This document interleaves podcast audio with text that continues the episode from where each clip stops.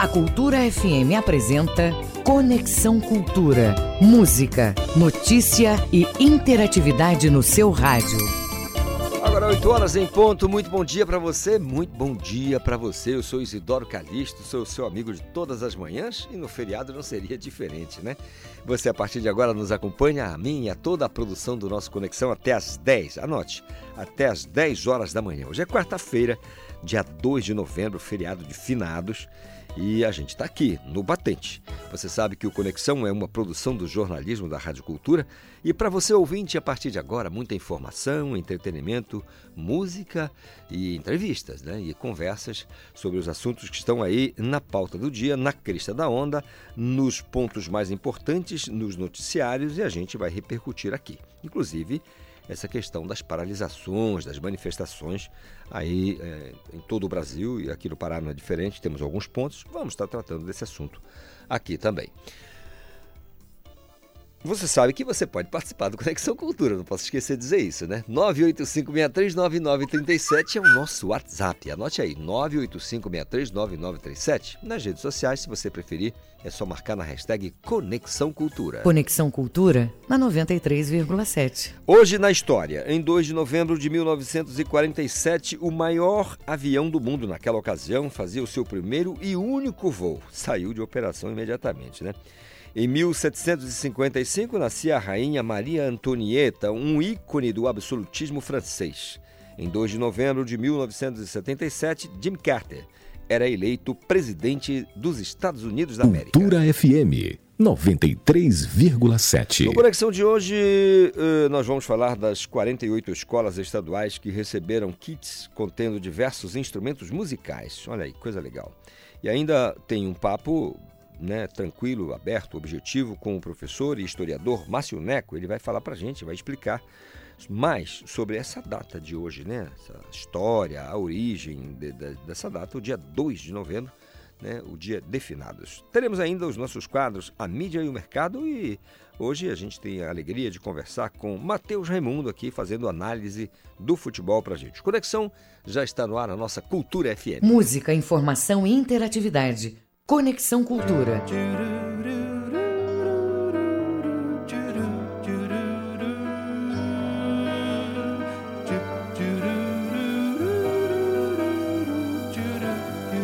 As estrelas flutuam na parceria com Jorge Campos, o doidão Sérgio Leite.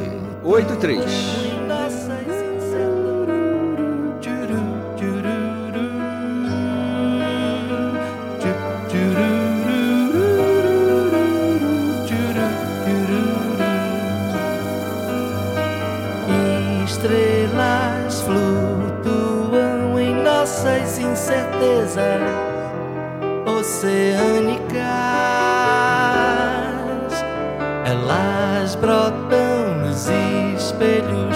das nossas vaidades tamanhas. Estrelas flutuam em nossas incertezas oceânicas. Elas brotam nos espelhos das nossas vaidades.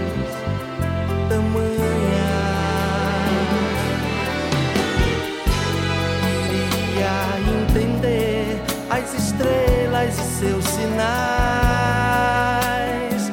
Ora emitem cadentes avisos pros heróis perdidos.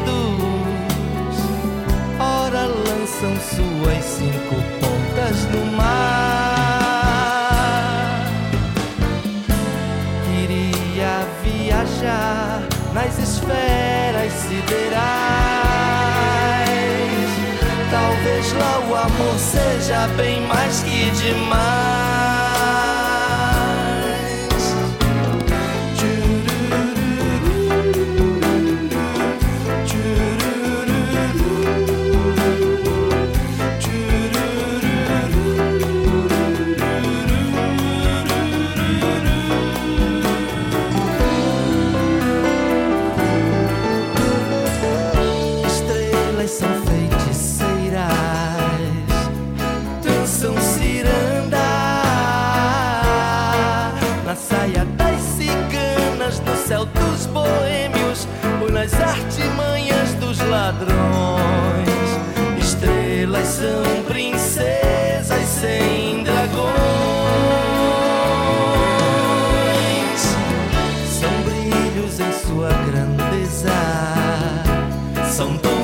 Donzelas nuas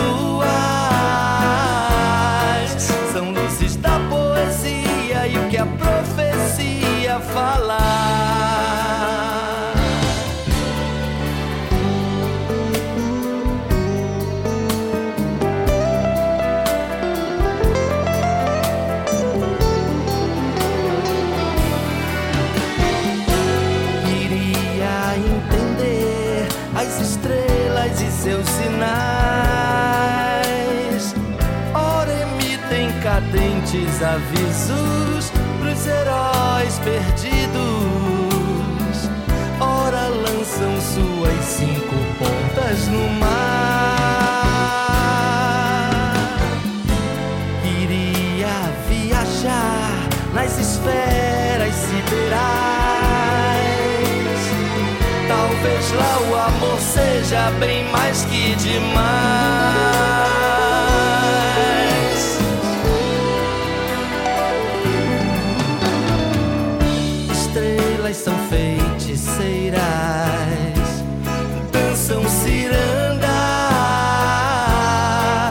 Saia das ciganas, no céu dos boêmios ou nas artimanhas dos ladrões. Estrelas são princesas sem dragões. São brilhos em sua grandeza. São donzelas nuas. São luzes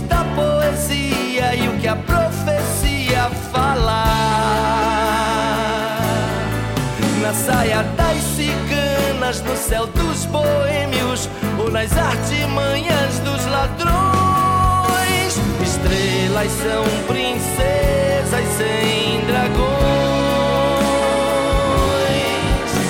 Estrelas são princesas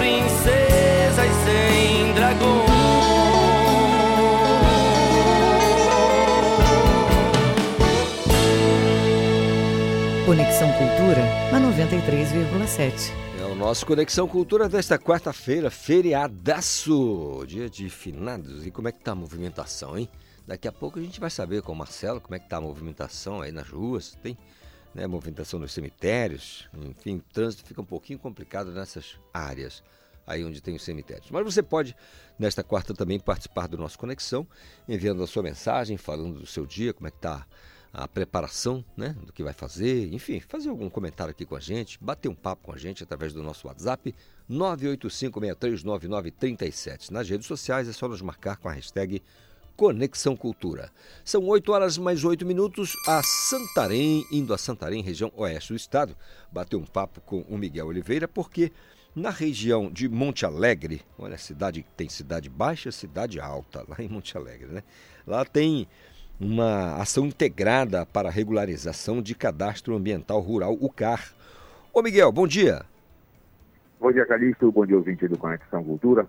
Santarém amanhece, sol, manhã de sol, 26 graus a temperatura neste dia de finados. Olha, Calixto, antes de falar de Monte Alegre, eu quero lembrar apenas aos nossos ouvintes que aqui em Santarém, este ano não haverá missa nos cemitérios é, que era uma tradição.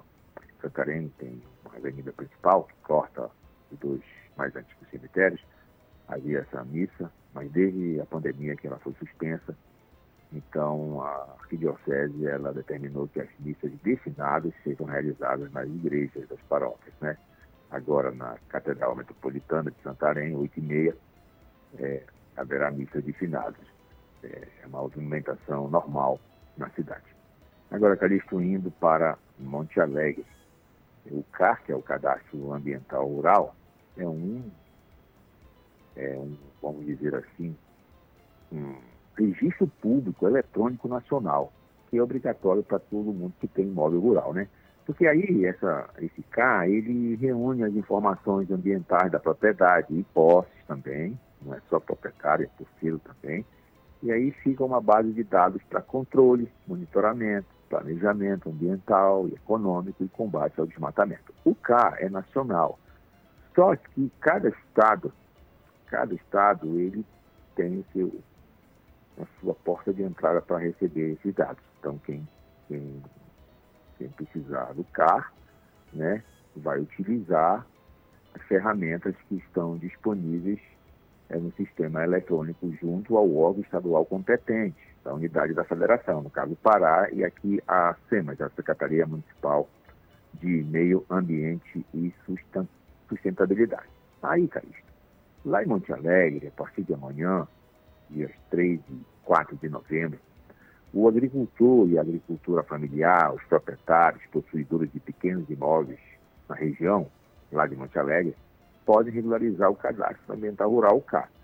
Porque essa é uma ação integrada do projeto Floresta Mais Amazônia, com a Secretaria de Meio Ambiente e a EMATER, a empresa de assistência técnica e extensão rural. Essa ação vai ser feita na escola, Calixto, é, na Escola Tecnológica do Pará de Monte Alegre, que fica na Avenida Irmã Amata, no Planalto. Você sabe que a parte mais alta, cidade alta, é chamada de bairro Planalto, e a parte de baixo, né? Como você bem já mencionou.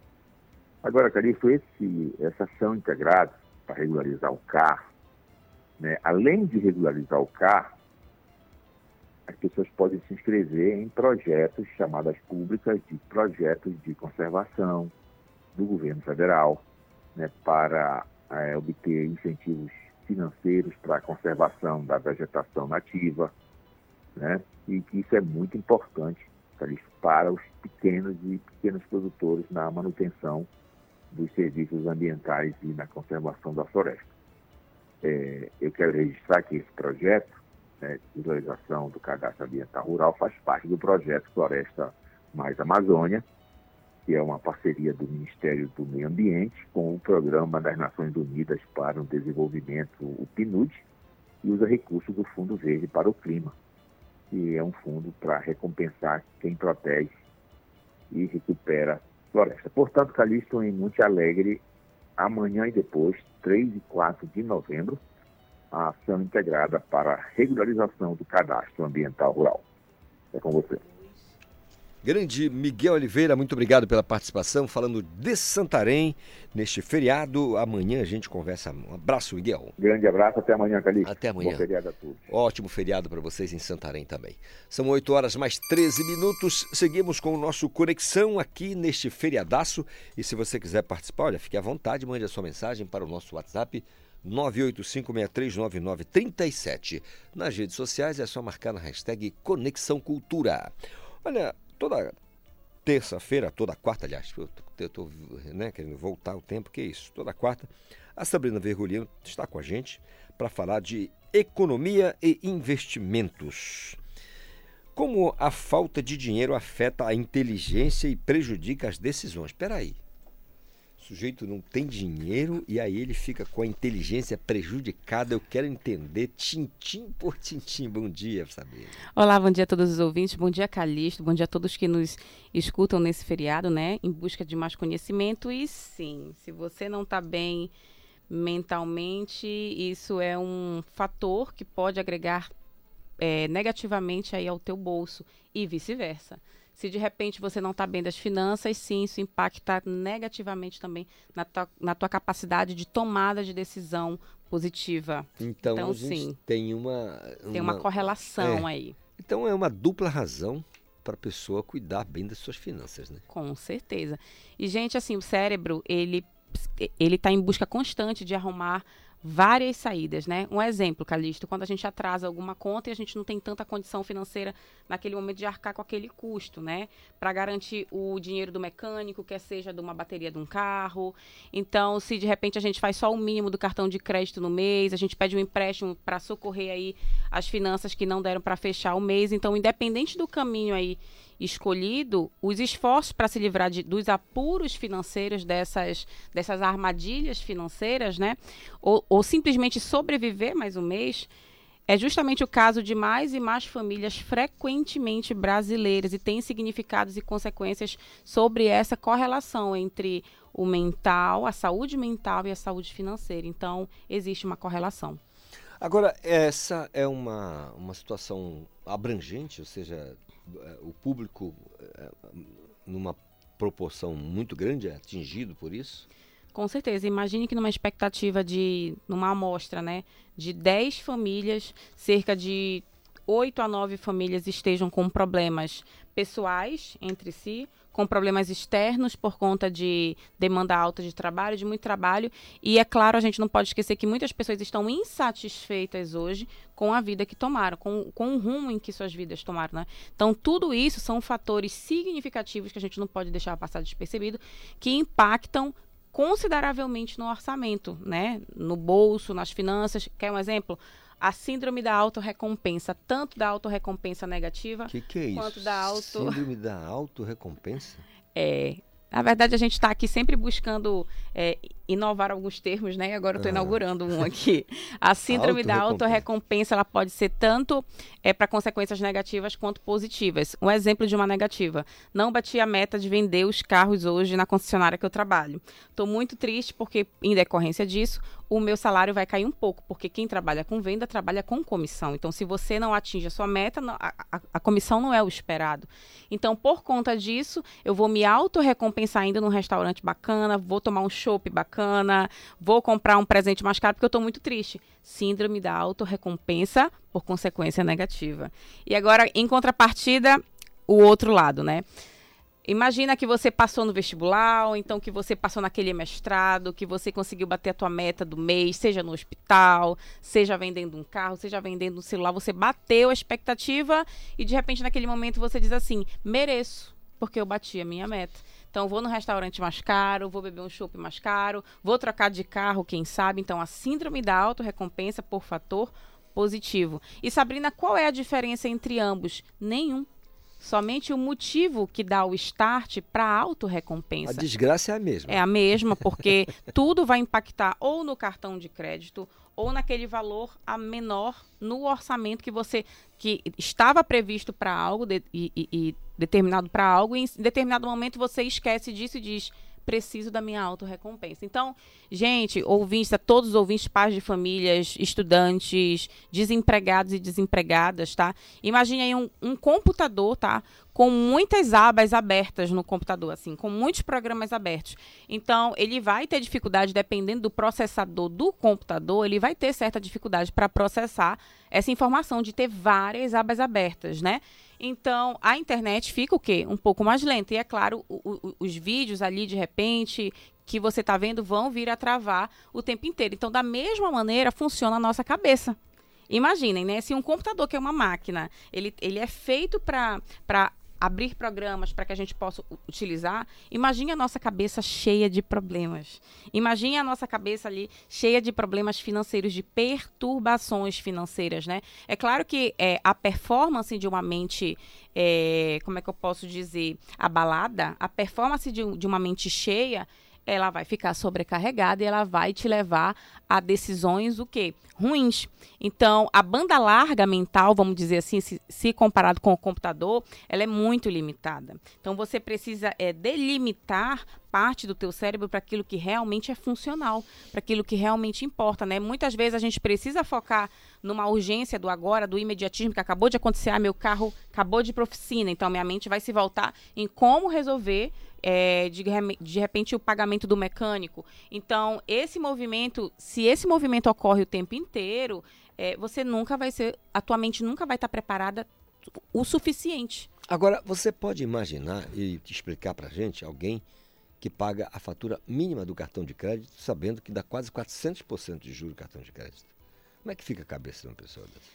Calixto é aquilo que a gente sempre fala aqui, né? As pessoas, elas sempre acham que a renda que ela recebe e se ela somar com a do cartão de crédito, a renda dela vai ser maior talvez 50% maior. Então, na verdade, isso é um grande equívoco, tá, gente? A tua renda é realmente quanto você recebe líquido. Esqueçam quanto vocês têm de limite de, de, de cheque especial. Esqueçam se vocês têm 10 mil, 15 mil, 20 mil de, de limite de cartão de crédito. Isso não é dinheiro. Porque né? isso não é dinheiro, muito pelo contrário, isso é um gasto. Isso, isso não é nem investimento. E, e Sabrina, qual é a diferença entre custo e gasto? Custo volta para você é, em forma de investimento, de retorno. Por exemplo, um custo. Vou investir na faculdade do meu filho em medicina, vou investir na faculdade do meu filho em engenharia. É um custo que tem um retorno. É para você, vai voltar para o seu bolso, não, mas vai voltar para o teu filho em forma de conhecimento e de ser mais um profissional no mundo. E o que é um gasto? É todo e qualquer tipo de despesa que você arca o custo com uma despesa e não tem retorno. Então, cartões de crédito, qualquer tipo de, de crédito financeiro, bancário, que não seja a tua própria renda ou os teus próprios rendimentos investidos, não são complementação da tua renda. Por isso, pagar o mínimo da fatura do cartão de crédito, você pode aí estar tá se habituando a pagar 4, 5, 6 meses. Quando chegar lá por seis meses você pagando só o mínimo da fatura, daqui a um ano você vai ter uma dívida de um ano. Tá? Porque a dívida do cartão de crédito, dependendo da instituição financeira, ela é altíssima. Então é uma bronca, Sabrina, é, é uma bronca muito feia deixar de pagar um, um mês, dois meses, três meses, sim se preocupem. Então saibam sempre quanto vocês consomem de cartão de crédito. Sabrina, essa coisa da autorrecompensa que você falou aí, a síndrome da autorrecompensa, no seu dia a dia você se depara muito com essa situação? Eu mesma, né? Eu acho assim que eu sempre vou ser um, uma criatura no meio de, desse campo de amostra de coleta, porque quando eu me deparei com a educação financeira 5, 6 anos atrás, eu era mais jovem, tinha meus 25 anos, é, eu me Nossa, deparei então numa condição. eu me deparei numa condição muito ruim, que era uma jovem que não tinha o mínimo de habilidade financeira, porque no nosso país ainda não tinha inserido essa responsabilidade de que as dívidas são suas. Então, é, o, o, o primeiro passo para quem está aí atolado de dívidas, está no vermelho, zerado, é admitir para você mesmo na frente do espelho: essas dívidas são minhas. Fui eu que, que sou o causador das dívidas, não terceiros, independente é, do que aconteceu na época, e eu preciso resolvê-las. Responsabilidade financeira, não só com a sociedade, mas com você, é o primeiro passo para abrir, virar uma chavezinha na, na tua cabeça e dizer assim: a partir daqui eu preciso ter responsabilidade financeira nas minhas conquistas. Então, a síndrome da autorrecompensa, ela vem a todo momento. Que é um exemplo, a gente está triste, angustiado porque algo não deu certo, ou, ou, porque bateu o carro, ou então porque amanheceu naquele dia lembrando do pai que está falecido, lembrando de algum ente querido, lembrando de uma pessoa que não está mais aqui. E aí você vem, olha, eu já estou muito triste, eu acho que se eu pegar aquele dinheiro que estava previsto para pagar a conta de energia que só vence daqui a 10 dias, eu posso ir naquele restaurante que meu pai, que me lembra meu pai. Então, assim, cuidado com as crises é, do eu, né? Da ausência do eu. Na verdade, quem sou eu? O que, é que eu estou fazendo? Esse caminho está correto? Então, é, saibam se autorrecompensar no momento ideal, no momento correto. Então, hoje eu estabeleço que a minha autorrecompensa ela vem aí um, um, uma vez por semana, no máximo duas vezes ao mês, qual é o, o, valor da minha autorrecompensa, né? Pra gente não ficar nessa, nessa baixa aí. Que síndrome da autorrecompensa será que eu tenho? Paulo, você tem síndrome da autorrecompensa, Paulo? Paulo tem. Toda vez que ele fica triste, ele compra um sanduba gigante. Tô brincando. Reginaldo falou que não tem, não. Reginaldo não tem síndrome da autorrecompensa. Sabrina, como é que o pessoal faz para te encontrar nas redes e por aí e saber mais desses assuntos. Gente, vocês me encontram ali no arroba Sabrina Virgolino no Instagram, Sabrina Virgolino também no Facebook e lá no Instagram tem os acessos direto para o meu WhatsApp. Então, mandem sugestões de temas para os próximos programas. Toda quarta-feira a gente está aqui ao vivo na Rádio Cultura. Muito bom. Sabrina, ótimo dia para você. Restante fim de semana, ah, restante de semana maravilhoso, tá bom? Obrigada. São 8 horas mais 24 minutos. Você pode participar do nosso Conexão deste feriado. É só mandar a sua mensagem para o nosso WhatsApp 985639937. Você fala com a gente. 8h24, bateu um papo agora com o Joilson Canto. Ele é gerente do Programa Estadual de Erradicação da Febre Aftosa. Então, ele está ligado à ADEPARÁ, a Agência de Defesa Agropecuária do Estado. E por aí a gente tem esse trabalho de intensificação de ação de defesa sanitária. É uma das ações, claro, é a vacinação contra a febre aftosa. Ô Joilson, bom dia, tudo bem? Bom dia, Calixto. Bom dia, queridos ouvintes. Tudo bem, graças a Deus. Tudo em paz? Tudo em paz. Que maravilha. Ô, ô Joilson, aqui a gente está falando de uma etapa da vacinação contra a febre aftosa. Em que região do, do estado? É certo que ela acontece em todo o estado, mas em que região você está? Então, é, devido às adversidades do nosso estado, o Pará possui cinco etapas de vacinação. Essa é a nossa quinta etapa. Ela vai atender os 127 municípios. Ou seja, o arquipélago do Marajó, com 15 municípios, e o município de Faro e Terra Santa, que fica na fronteira com o Amazonas, eles possuem as suas etapas específicas. Então, essa etapa que se iniciou ontem, dia 1 de novembro, e se estende até o dia 30 de novembro, ela vai atender o restante do estado, que compreende 127 municípios. Muito bem. Agora, a, a, além da vacinação, tem, a, tem o quinto Fórum Estadual de, de Vigilância para a Febre Aftosa. Explica para gente sobre esse fórum. Então, é, esse fórum a gente vai mostrar é, o, o, avanço do nosso trabalho ao longo dos anos para o produtor, para o empresário, que toda a cadeia produtiva tenha conhecimento da importância do papel de cada um para alcançarmos o avanço que seria a nossa possível retirada da vacina. E assim a gente vai almejar mercados mais competitivos, que valorizam mais o nosso produto e tudo mais. A gente vai ter a presença de autoridades como o doutor Geraldo Marcos, do, do Ministério da Agricultura de, do Distrito Federal, que vai nos mostrar o panorama nacional sobre o avanço de, desse plano estratégico, que é um plano criado pelo Ministério da Agricultura para erradicar a doença no Brasil em 10 anos. Né? Então ele vem acontecendo desde 2017 e vai até 2026 tendo essa retirada da vacina gradativa. Entendo. A gente também vai ter a presença do Dr. Márcio Petró, de Daron, de Rondônia, que é um estado que já está livre da doença sem a vacina, e vai nos mostrar a dificuldade que eles tiveram e as perspectivas que eles alcançaram com a retirada da vacina. Hum. Doutor Joel, isso explica uma coisa para a gente, aqui que até curiosidade do ouvinte, tenho certeza. Qual, qual é o, o, o grande gargalo para, por exemplo, tornar não vou dizer o estado inteiro, mas pelo menos vamos pegar aqui a região sudeste do estado, apenas como exemplo, tá? Pelo amor de Deus, apenas para reflexão. Tornar essa área é, é, é, é, livre de, de, da, da, da aftosa sem vacinação. Como é que consegue esse feito?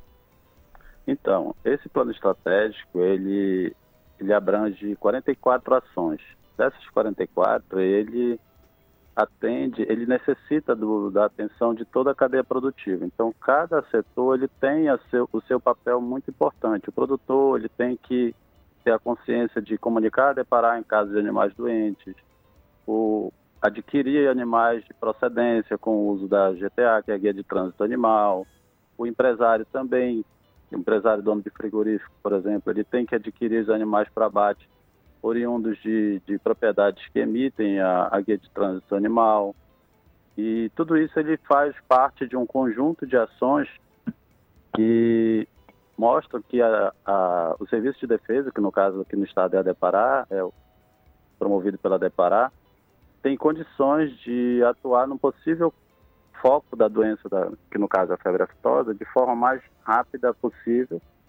E aí a gente é, evitar impactos maiores para o restante do rebanho. Então, a princípio, nós usamos a vacinação, mas a, a, todo o trabalho de vigilância com a retirada da vacina ele vai se intensificar, que é justamente para a gente conseguir conter esses possíveis focos o mais rápido possível. Muito Deu bem. entender? Claro, perfeitamente, claro como um cristal, doutor. Agora, eu queria que o senhor deixa, deixasse aqui para a gente um recado às pessoas que nos escutam agora com relação. Aí, de repente, tem um parente, né? A gente sabe que tem. Não adianta nada do seu Antônio vacinar e o seu José não vacinar, né? Isso a gente aprendeu desde cedo com relação à, à vacinação de febre aftosa. É, o período vai até quando e, e como é que acontece esse, esse aviso de eu vacinei? Qual é o prazo? Então, essa etapa, ela, como ela só vai ser vacinada os animais de 0 a 24 meses, então tem produtores que possuem animais de toda a faixa etária. Ele vacina somente até 24 meses. Uhum.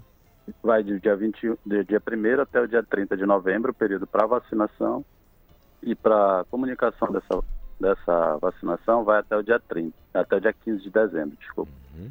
Porém, os produtores que não têm animais em idade vacinal, eles devem comparecer na Depará também para declarar a existência desses animais, porque a gente precisa ter um controle de todo o nosso rebanho para saber como a gente vai atuar no, num caso de possível foco da doença. Saber onde existe o rebanho, que ter uma noção do quantitativo de animais que a gente vai, terá que trabalhar nessa situação, entendeu? Tá, ficou claro. Muito, ficou, ficou entendido, doutor Joilson. Olha, muito obrigado pelos esclarecimentos aqui. Desejar sucesso ao seu trabalho, o trabalho de todos os seus pares da Depará. No sentido de nos dar essa segurança, né, doutor? Que a febre aftosa, essa vacinação nos traz segurança, não é isso? Isso, essa tá, a princípio é, é um, uma grande ferramenta que nós temos, mas o produtor hoje já vem fazendo seu papel de forma fundamental. É, nós temos uma meta de alcançar uma cobertura vacinal de 90% na etapa de maio, que pegou o nosso rebanho todo, que é aproximadamente 25 milhões, nós alcançamos o, o índice de 98%. Então o produtor tem, tem engajado no, no processo, isso tem nos ajudado bastante. E assim como os nossos colegas que trabalham no interior. Isso é maravilhoso. Um grande abraço para o senhor, um excelente restante de semana, tá bom, doutor? Eu que agradeço. Eu queria convocar o pessoal para acompanhar o fórum, que vai ser dia 7, agora segunda-feira, uhum. no prédio da FAEPA, a partir das 8 horas da manhã, que todos estão convidados. Vai tá. ser muito bom para nós. A FAEPA fica aqui na Doutor Moraes, né? E é isso mesmo. Doutor Moraes com José Malché. Isso, José Malché, doutor Moraes, fica ali o edifício da FAEPA. Doutor, muito obrigado. Mais uma vez, excelente semana para o senhor, tá? Ah, ok, obrigado. Agora são, são 8 horas mais 30 minutos, intervalo, eu volto já já. Estamos apresentando Conexão Cultura.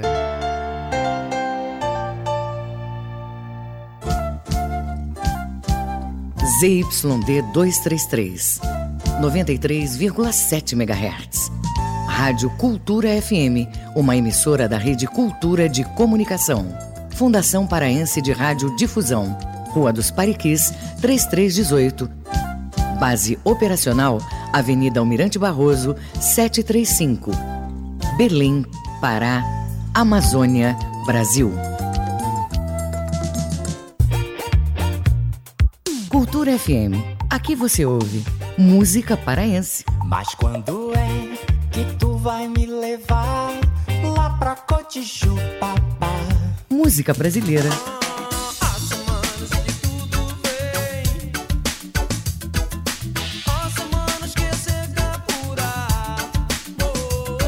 Cultura FM 93,7.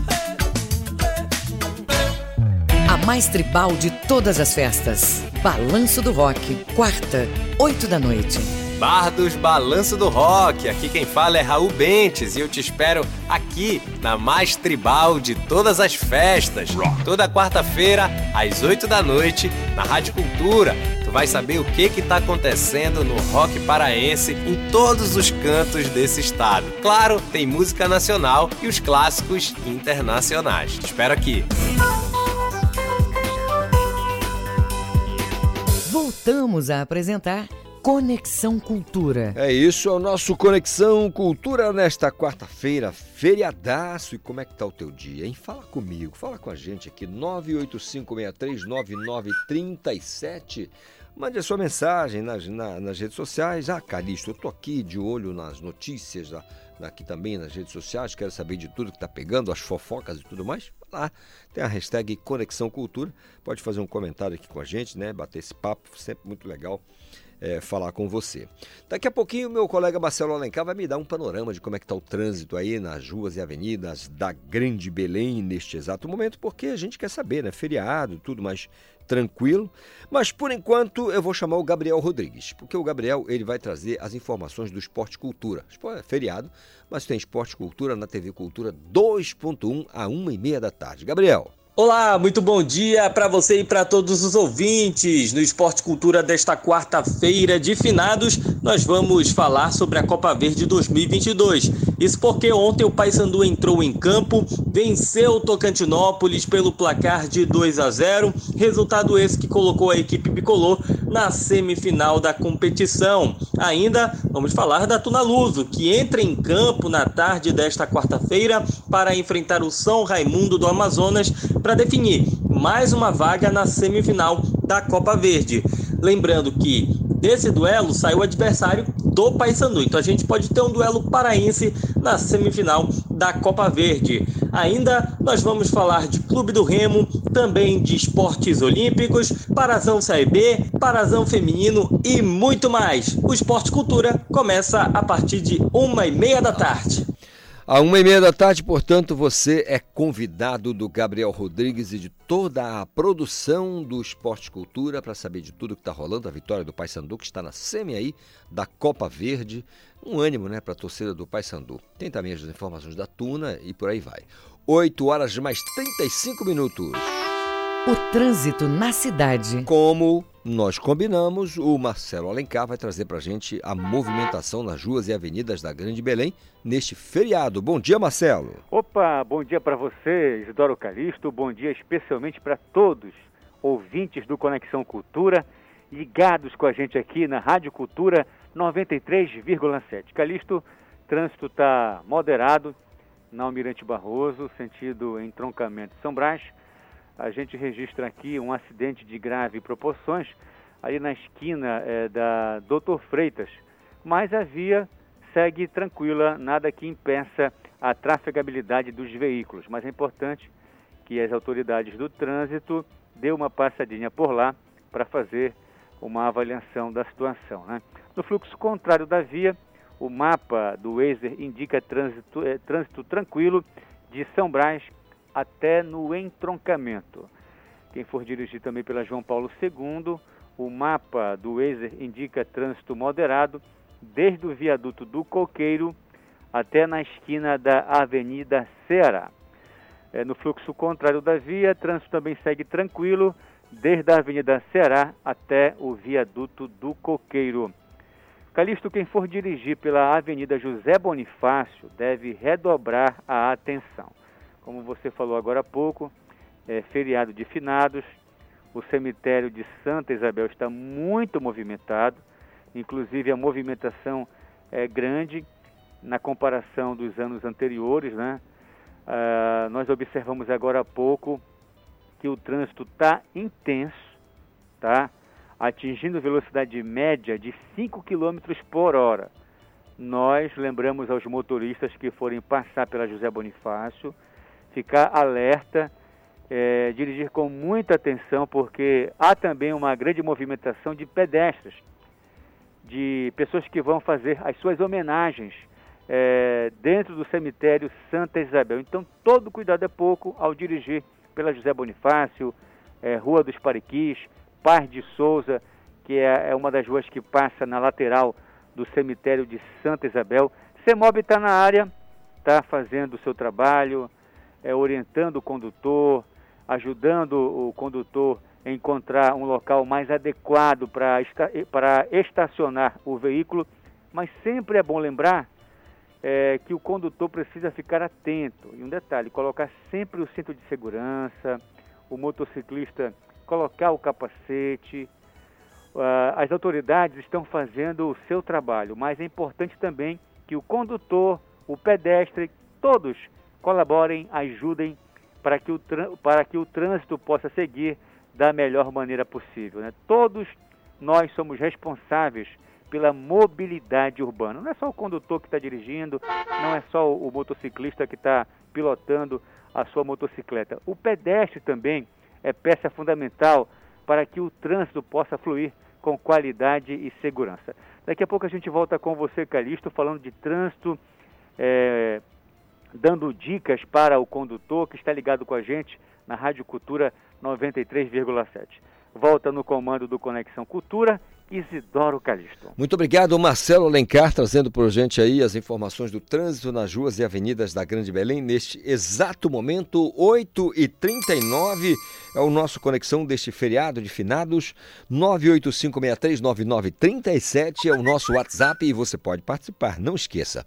Colando aqui com a gente, Igor Oliveira, porque a gente quer saber da segurança nos cemitérios públicos municipais é, neste feriado, que a gente sabe que a movimentação é grande. Igor. Fala Calixto, bom dia para você, bom dia para os nossos ouvintes ligados aqui no Conexão Cultura desta quarta-feira de feriado e a gente chega aqui com as informações. Calixto, cerca de 160 guardas municipais, 16 motos e 22 viaturas já estão atuando desde ontem preventivamente nos cemitérios, nos turnos manhã e tarde, para garantir a tranquilidade dos visitantes.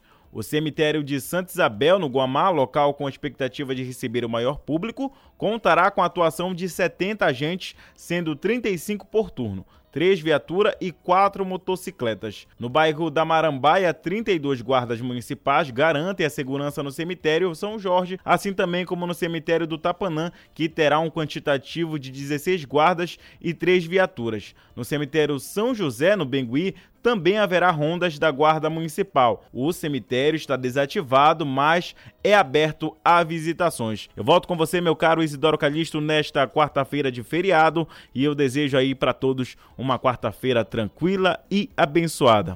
Que maravilha! Igor Oliveira, muito obrigado pela participação aqui no nosso Conexão desta quarta. Verdade, né? Um feriado bom, né? Tranquilo, maravilhoso para todos os nossos ouvintes, toda a população, na verdade, que você que nos alcança aí na sua sintonia. São 8 horas mais 40 minutos. Recadastramento do IASEP tem prazo prorrogado. O Marcos Aleixo vai trazer para a gente as informações.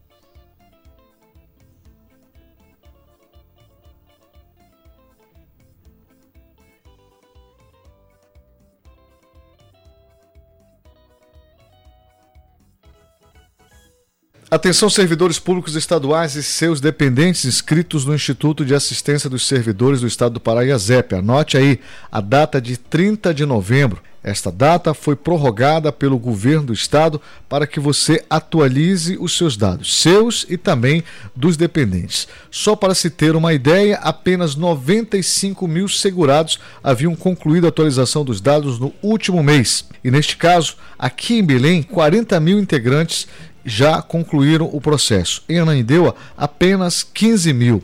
Então, se você está como dependente ou titular do IASEP, deve, portanto, já em mãos preencher o formulário com os números de RG, CPF, da matrícula funcional, além de atualizar o endereço. Esse, no caso, o seu endereço residencial. A relação de dependentes, no caso também se forem menores de idade ou genitores, após este cadastro no site, uma documentação necessária deve ser enviada para o e-mail recadastramento.iazep.pa.gov.br.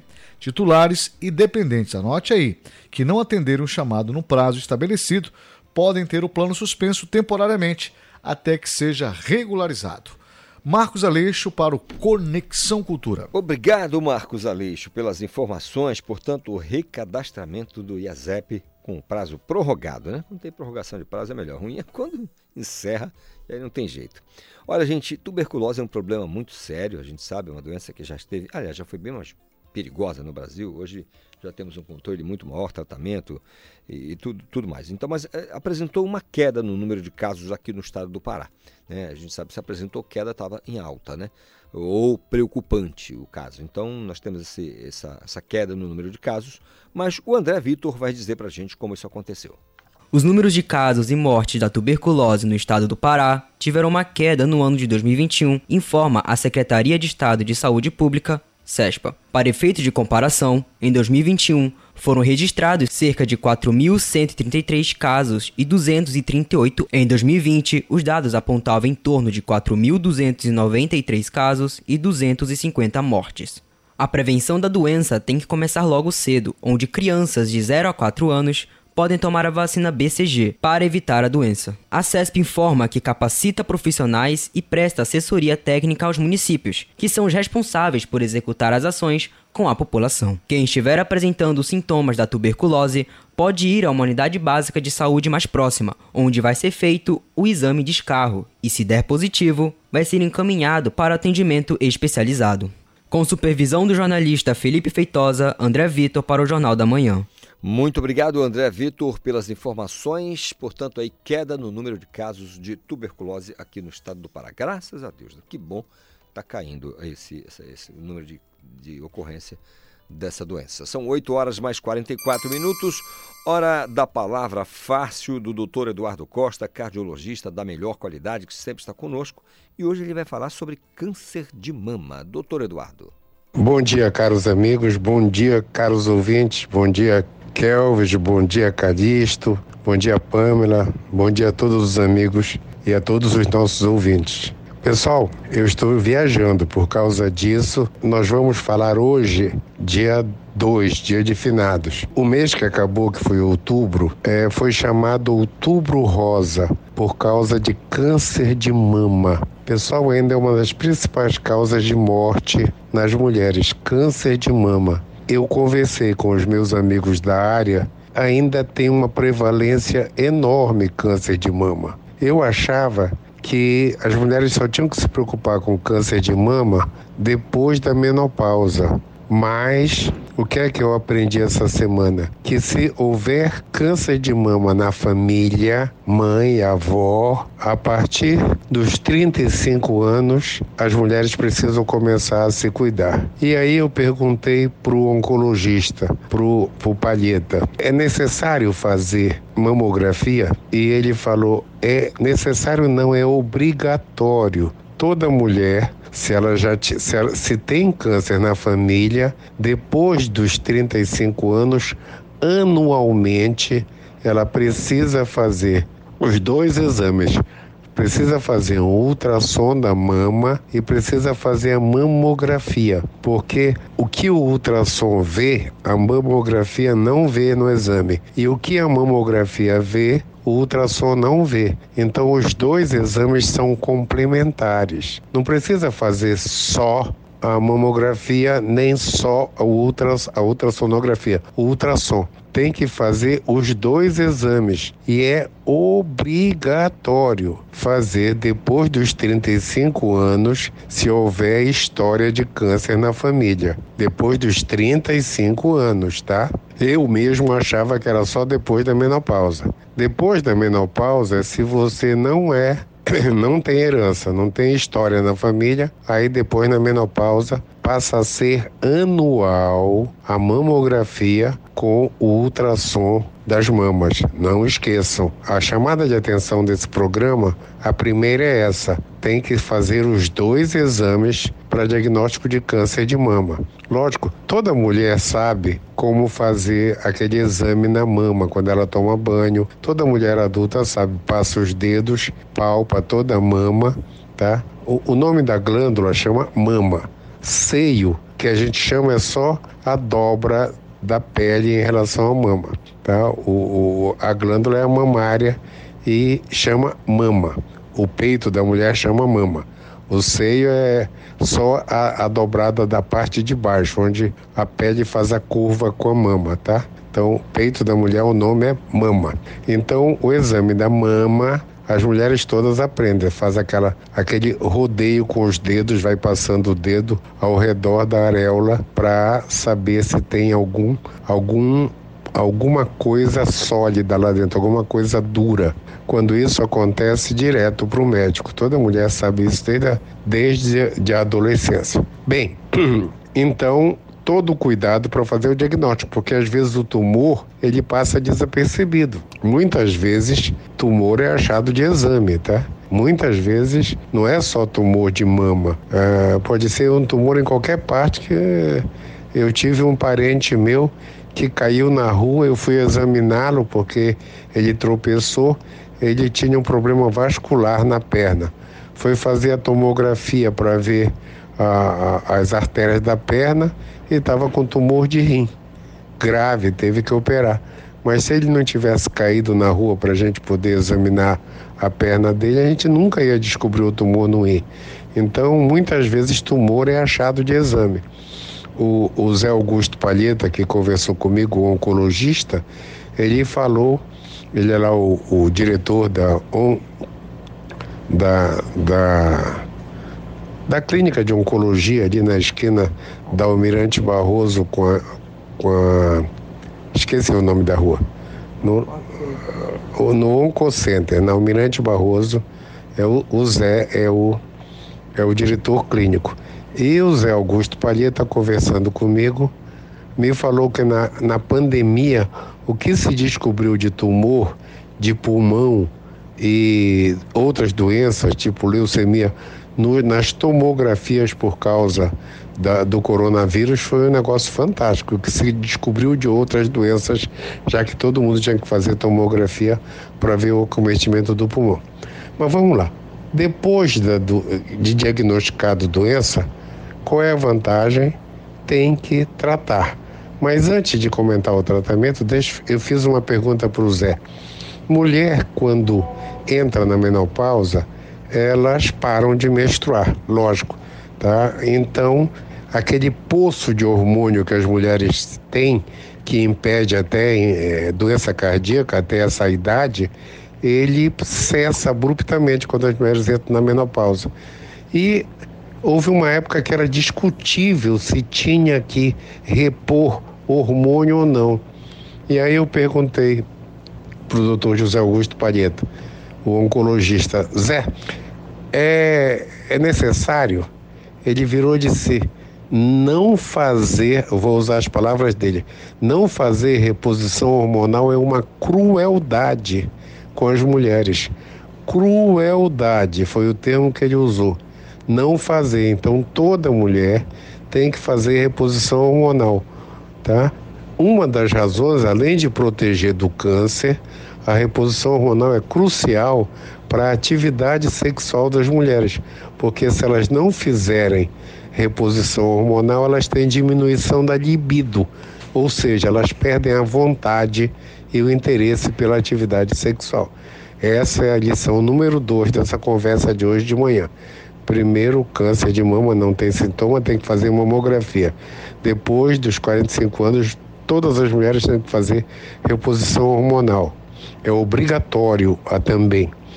E por último, a grande, a grande boa notícia o tratamento.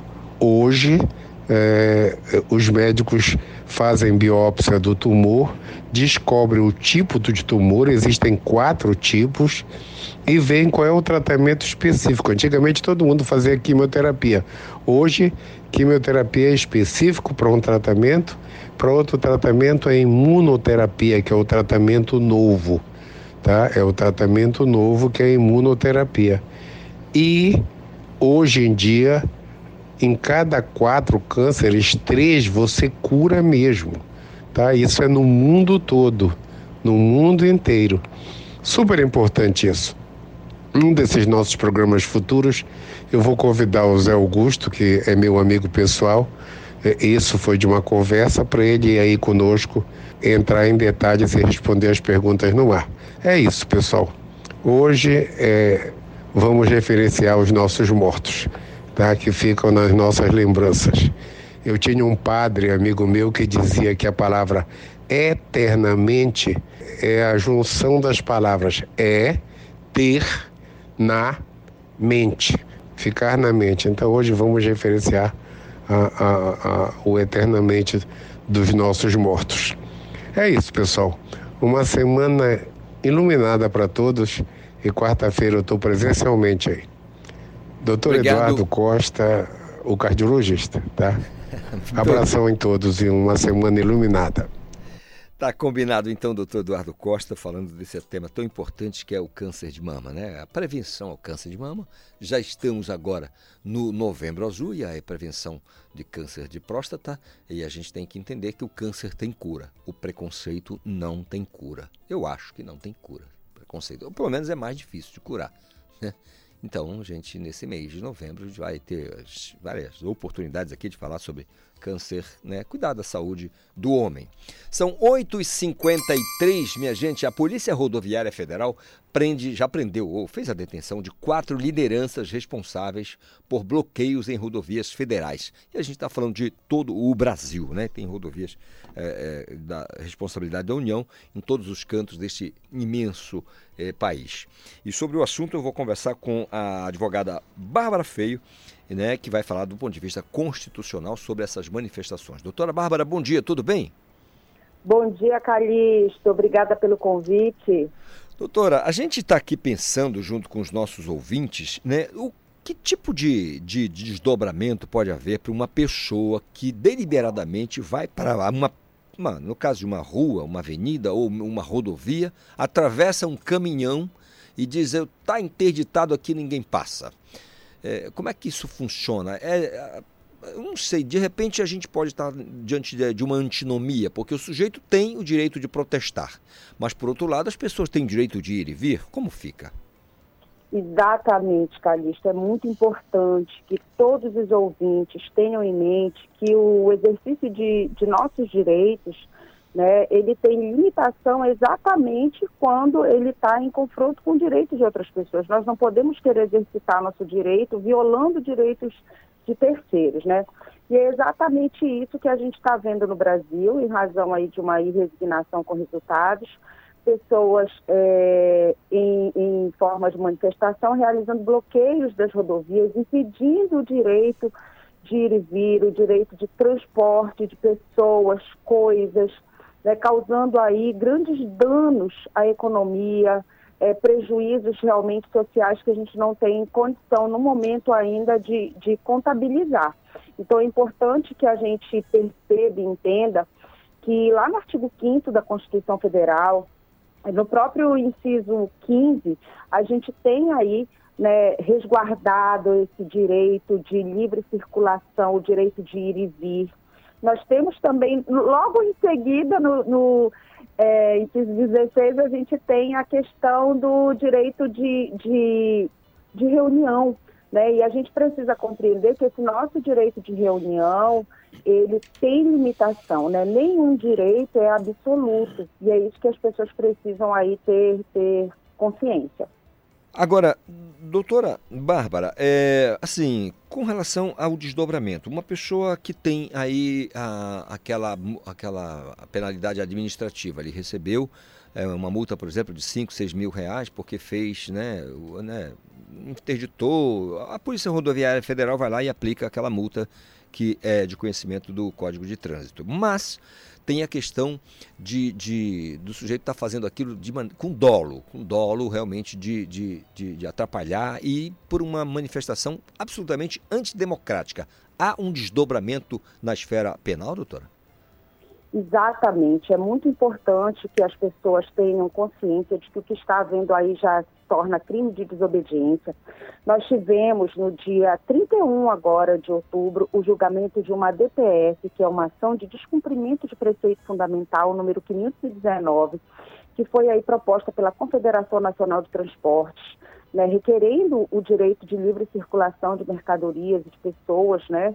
É, e o STF julgou essa ADPF e na sentença ele determinou o desbloqueio imediato com o uso aí das, das forças né, da PRF, da Polícia Militar, impondo multas pessoais aos manifestantes no valor de 100 mil reais por hora de descumprimento dessa decisão impondo multas pessoais também ao diretor da PRF, né, e a possibilidade aí de seu afastamento e de é, crime por, por, prisão por crime de desobediência. Então é importante que as pessoas entendam, as pessoas que estão aí ainda participando desse bloqueio, que elas estão é, é, cometendo crime realmente de desobediência a uma ordem, a uma determinação emanada aí do nosso poder judiciário, né? Nós temos uma sentença aí e que foi mandado que seja cumprido, então as pessoas estão obstruindo também é, o exercício da justiça e da determinação judicial. Então existem questões administrativas, né, as multas que as pessoas podem compreender aí relacionadas a, a, a multas que são típicas é, do direito administrativo, as multas administrativas, mas existe também essa questão criminal, né? As pessoas estão aí impedindo circulação de bens, circulação de pessoas, pessoas a caminho de hospital, a caminho de tratamento, né? O envio aí de, de produtos que seriam utilizados para a produção de remédios e vacinas, enfim, existe toda uma questão envolvida, uma violação realmente de que está colocando em risco a segurança eh, nacional. Doutora Bárbara, sucintamente diga para gente, o nosso tempo é exíguo, é, sucintamente diga para gente uma, uma pessoa que foi muito prejudicada com um bloqueio desse, que tipo de é, reparação ela pode buscar? Bem, o que é mais difícil para a gente nesse momento é identificar um único responsável. Uhum. Né? Eu não quero ser temerária aqui de, de colocar essa responsabilidade aí para o nosso presidente diante das condutas que vêm sendo tomadas, mas assim, o que é mais difícil dentro de uma situação dessa de danos é encontrar um responsável. Enquanto a gente não consegue encontrar aí um, um responsável para que seja imputada né, essa, essa conduta, aí fica sendo responsável o próprio Estado. Entendi, doutora. Ficou claro aqui para gente. Doutora, é, doutora Bárbara, eu quero agradecer demais a, a sua colaboração aqui, só para dar esse, esse esclarecimento aos nossos ouvintes porque as pessoas pensam, eu vou para a rua, vou levar minha bandeira, vou entrar no meio da pista, vou jogar pneus, vou tocar fogo. Não é bem assim. Esse é um país de leis e as leis precisam ser cumpridas. E a senhora está falando de leis com toda a propriedade, certamente fez por merecer é, é, estar nesse espaço e por isso a gente agradece é, é, é essa colaboração e deseja a senhora um restante de dia maravilhoso, tá bom, doutora? Agradeço imensamente, Calixto, pelo convite e quero deixar aqui para todos os ouvintes a mensagem de que nós precisamos né, retomar é, o nosso modelo de, de paz social, é o que nós todos buscamos, é o que todos precisamos nesse momento, então as pessoas precisam ter consciência de que essas manifestações não anularão os resultados da eleição, então elas são absolutamente, para efeitos de anulação da eleição, elas são absolutamente inócuas né, não trarão esse resultado que talvez as pessoas esperem ou acham que vai trazer, tá? Tá certo. Desejo muito... a todos aí um bom dia e muito obrigada pelo convite. Muito obrigado, doutora. Doutora Bárbara, pela participação aqui no nosso Conexão, dando esses esclarecimentos importantíssimos aqui. A gente vai seguir falando desse assunto ainda durante a semana, porque não acaba, deve ter muitos desdobramentos. Provavelmente vamos conversar com a professora doutora Marina Pantoja, que certamente nos dará a alegria da presença dela aqui no nosso estúdio, que é falando aqui, especialmente mais com base no direito constitucional dessas situações que né, atrapalham demais a vida das pessoas. O direito de ir é sagrado, minha gente. Não dá para tolerar um negócio desse. Anote, nove em ponto, intervalo, tem Paulo Brasil, tem Cultura Vinil, na sequência, mais Conexão Cultura para você. Estamos apresentando Conexão Cultura.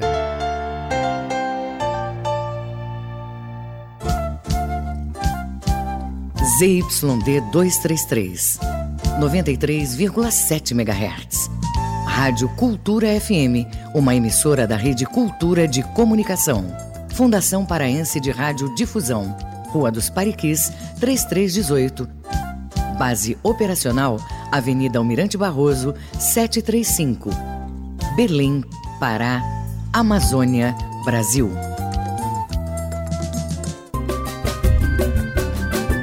FM. Aqui você ouve música paraense. Hoje me fiz poeta pra falar de você, buscando a palavra mais certa. Música brasileira.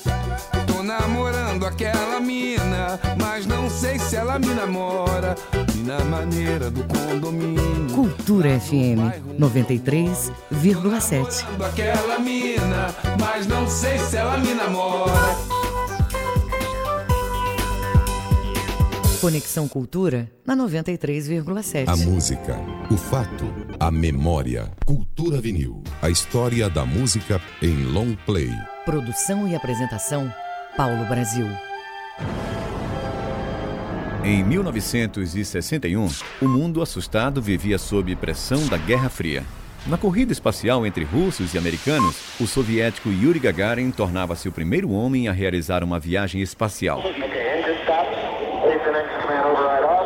Podemos informar que a espaçonave não está ainda totalmente despressurizada. Mas enquanto eles competiam rumo ao espaço, Ângela Maria requeria a lua para os namorados. Todos eles estão errados. A lua é, é dos namorados. No Brasil, Jânio Quadros vencia as eleições presidenciais com quase 6 milhões de votos. Em 15 de março do mesmo ano, em Brasília, Juscelino Kubitschek lhe transmite a presidência.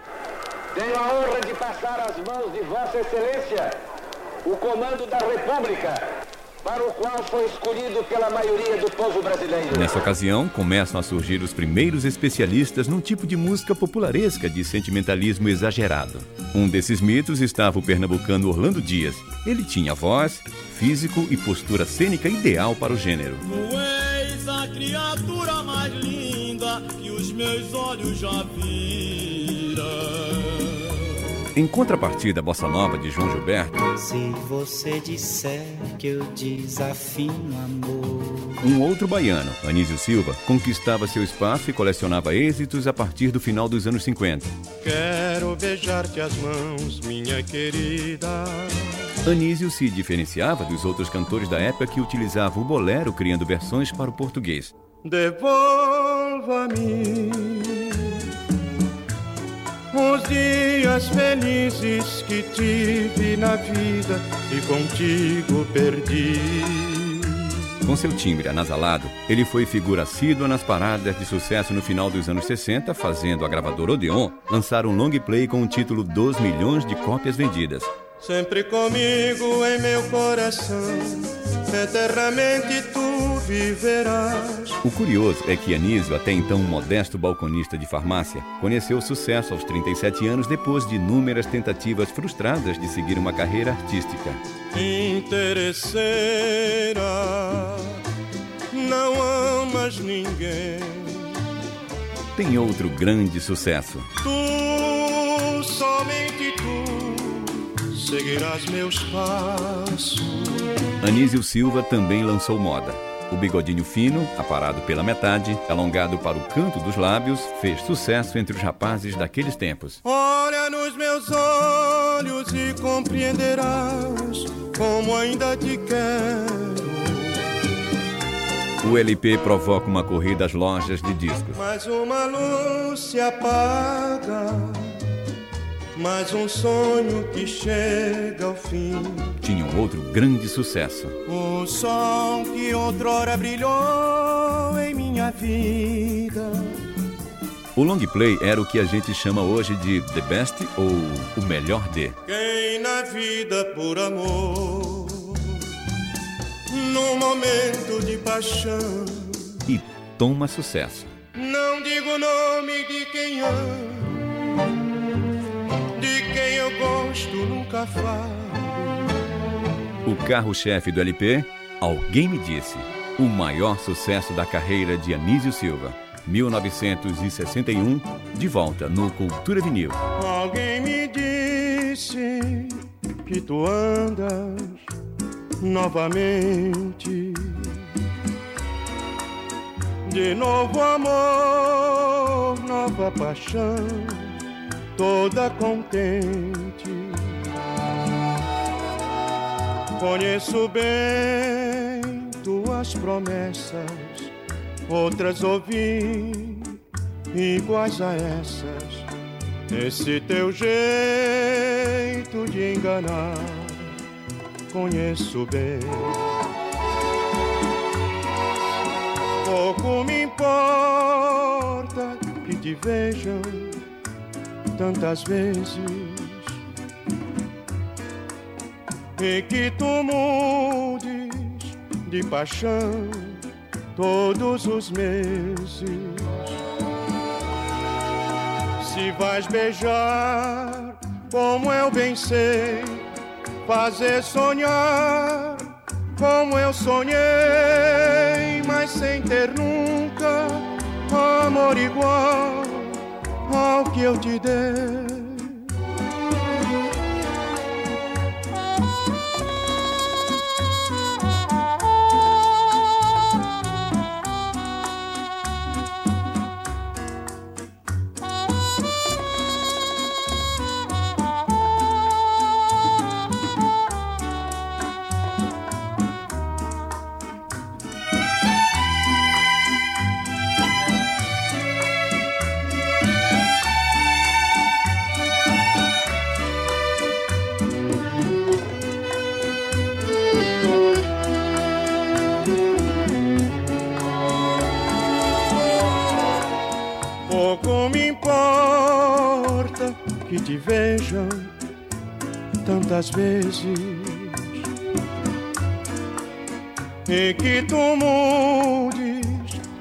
Paixão todos os meses.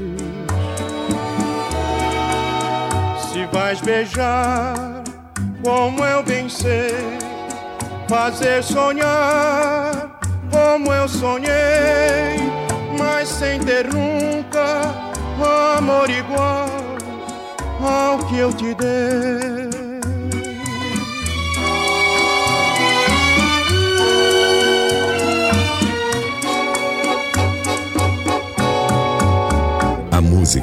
O fato, a memória. Cultura vinil. A história da música em long play. Produção e apresentação, Paulo Brasil. Voltamos a apresentar Conexão Cultura. Eita, Paulo Sérgio, é isso mesmo. Vamos trabalhar, meu amigo. Vamos trabalhar. Levanta daí, vamos trabalhar, porque o Paulo Brasil já fez aí a sua parte, trazendo o melhor da música em long play, né? No Cultura Vinil com Paulo Brasil, para quem a gente manda aquele abraço de todos os dias. 9 horas mais 10 minutos.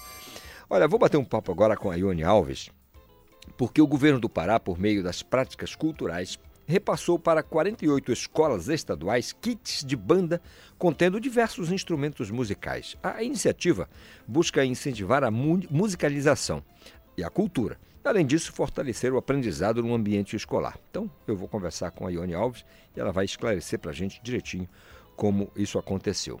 Oi, Ione, bom dia, tudo bem? Oi, bom dia, tudo bem? Ione, explica para a gente, esses kits são formados por quantos instrumentos? Esses kits, eles são formados por 20 estudantes. Hum. São 20 kits para cada Aliás, o kit para 20 estudantes. Foram dados três kits por escola. Entendido. Agora, para entender, você é gestora da USE 10, é isso? Só para a gente isso. entender? A USE 10, ela, ela abrange quantas escolas? A USE 10, ela abrange 23 escolas. No bairro da Cabanagem, Parque Verde, Tenomé, Conjunto Maguari, Fé em Deus, Paracuri 1, é, área do Rio também. É uma, Águas Negras. Uma área bem abrangente, né, Ione? Isso. Bem, bem abrangente. Agora, é, eu queria que você falasse para a gente da importância de, dessa iniciativa do governo e da aquisição é, desses instrumentos para os alunos, do teu ponto de vista, como educadora, como professora, como gestora, do que isso vai contribuir para o aprendizado da, da meninada? Ah, primeiramente, eu gostaria de agradecer é, a iniciativa do nosso governador, porque ele está seguindo numa linha de valorização da nossa educação paraense. Uhum. E em relação a que você me, me, me, perguntou agora, é de extrema importância. Por quê? Porque é uma ferramenta, é uma, uma ferramenta a mais que o professor tem na escola para garantir um ambiente agradável, para garantir um ambiente acolhedor, para garantir um ambiente atrativo e, além do mais, a música. A gente sabe que a música ela acalma, ela relaxa, ela vence vários é, medos, é, ela, ela vence, ela pode nos estimular e a música ela assim ela está aí para todos os públicos, né? Então, é, essa iniciativa do governo realmente é, foi de extrema importância para nós. Por quê? Porque nós podemos é, motivar, nós podemos é, incentivar os nossos alunos a ter outras oportunidades, uma outra visão e, além do mais, quando o nosso governador ele realmente nos proporcionou essa essa essa é, essa, essa, nos proporcionou essa essa ação é, o que passou primeiramente na minha cabeça o incentivo daquelas bandinhas o retorno que nós tínhamos de antigamente. Eu não vou dizer que eu sou eu sou barroca entendeu? Mas a gente sente falta das bandinhas marciais, daquelas bandas que os estudantes tocavam, inclusive a diretora da escola Carlos Drummond de Andrade, que ela foi realmente agraciada com três kits, nós já estamos é, fomentando um projeto para justamente a gente dar retorno a essa musicalidade juntamente com o coral que a escola já possui. Que legal. E, além do mais, o que outra outra coisa assim que eu acho, a outra outra outra situação assim que eu acho de muita importância é da escola ser atrativa é, com esse projeto. Em vez do aluno estar nas ruas, ele está em outro local, não, ele está dentro da escola. Aprendendo, ele está dentro né? da escola é, aprendendo algo, Verdade. sendo motivado, entendeu? E, e eu vejo assim que os nossos professores, eles, eles têm um papel muito importante nisso, Verdade. sabe? Muito eu- e- importante mesmo. Professor Ione, eu que sou um guitarrista medíocre, eu, eu tive meus, meus contatos com o instrumento musical na, na escola e foi maravilhoso. Eu acabei não, não desenvolvendo por uma questão, uma série de outros, de outros fatores, mas o instrumento musical na escola eu acho sensacional, uma ideia maravilhosa. Aí eu aproveito para perguntar desse total, a senhora é, é gestora da USE 10 com Isso. 23 escolas. E quantas escolas vão é, receberam esses ou receberam vão receber esses kits? Olha, das 23 escolas, é, a escola Carlos Drummond de Andrade, ela foi contemplada. A escola Carlos Drummond de Andrade é, fica no bairro da Cabanagem. Como a gente sabe, o, o bairro da Cabanagem é um bairro onde realmente precisa é, de uma atenção maior. Inclusive, o nosso governador, ele foi recentemente é, inaugurado a Usina da Paz, e, e lá nós realmente temos assim uma carência muito grande, como nós temos nos outros bairros. É, eu tenho certeza que essa iniciativa vai, enfim, não- é só um começo. Eu acho que é só um começo, né? Isso, Chega com certeza. Projeto, uma iniciativa embrionária, mas que pode acabar se espraiando por todas as outras escolas e eu acredito até que em outros, can- outros cantos do estado do Pará, que aliás é gigantesco. Existe previsão, né? Aí eu pergunto, existe uma previsão para que outras escolas recebam também esse projeto? Olha, é Carlisto, né? Isso, seu criado. Tudo bem? Olha, Carlisto, eu acredito que como o nosso governo hoje, ele está incentivando é, a questão realmente é, da cultura, fortalecendo a educação no estado do Pará, eu acredito que agora em 2023 ele realmente ele vai é, fazer essa é, distribuição para as outras escolas, porque como todos nós sabemos, a educação ela transforma e a música ela vem justamente é acoplar, se juntar à à educação para que essa é, transformação da sociedade ela seja de uma forma mais intensiva e com qualidade. E eu penso assim que essa iniciativa ela foi muito valorosa porque nós nós temos agora e vivemos através de, de esperanças, né? E o, o, nosso professor que está dentro de sala de aula, juntamente com o nosso aluno, ele conhece a realidade. E ele conhecendo essa realidade, principalmente que hoje nós queremos tirar várias crianças da rua, colocar dentro da escola, incentivar até mesmo dessa criança ter o senso de responsabilidade, de domínio da escola, se sentir dona da escola, de proteger o patrimônio público, entendeu? Então, isso daí foi assim louvável e assim de muitos aplausos. Muito legal. Professora Ione Alves, eh, eu agradeço pela conversa, pelas informações acerca dessa iniciativa e parabéns eh, pelo trabalho que vocês realizam aí nessas 23 escolas, que é da sua responsabilidade. Um restante de quarta-feira abençoado, uma semana produtiva, tá bom? Ai, muito obrigada. Eu que agradeço essa oportunidade de estar com você, de conversar com você e de poder ter esse bate-papo e se realmente eu fui esclarecedora. Certamente. Muito obrigada mesmo, tá? Muito, muito obrigado à professora Ione Alves, diretora e gestora da USE 10 da SEDUC, que é a Secretaria de Educação do Estado do Pará, né? Secretaria Estadual de Educação. São 9 horas mais 19 minutinhos. Daqui a pouco vou bater um papo, fazer uma conexão com a região de Bragança, lá na beira do lendário Rio Caeté. Vou falar com meu amigo João Vitor Vanderlei para saber como é que está a movimentação por aquelas bandas, né? Também vou falar com o Paulo Vasconcelos, se tudo der certo aqui com a nossa conexão. O Paulo é um tremendo escritor, né? um poeta da melhor qualidade, só que fica um pouquinho para cá né, mais próximo da gente, aqui em Capanema, cidade do cimento. O, o, o João Vitor Vanderlei está mais lá na beira do rio, quase na costa atlântica, né?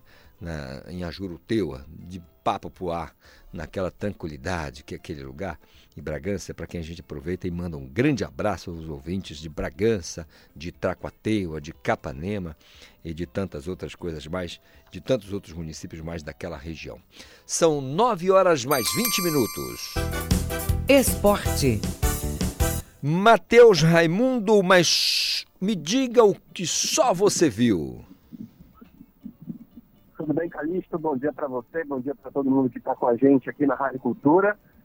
Dia seguinte é uma boa vitória do Paysandu sobre o Tocantinópolis, ontem no Bantará Curuzu, 2 a 0 para os bicolores, gols de João Vieira, ainda na primeira etapa, e o Genilson, já à altura dos 41 minutos, um gol de cabeça, em posição irregular, a gente precisa destacar, mas apesar da situação, o Paysandu conseguiu uma vitória convincente, não só pelo placar, mas porque conseguia ter um desempenho melhor também em relação ao jogo do último sábado contra a equipe.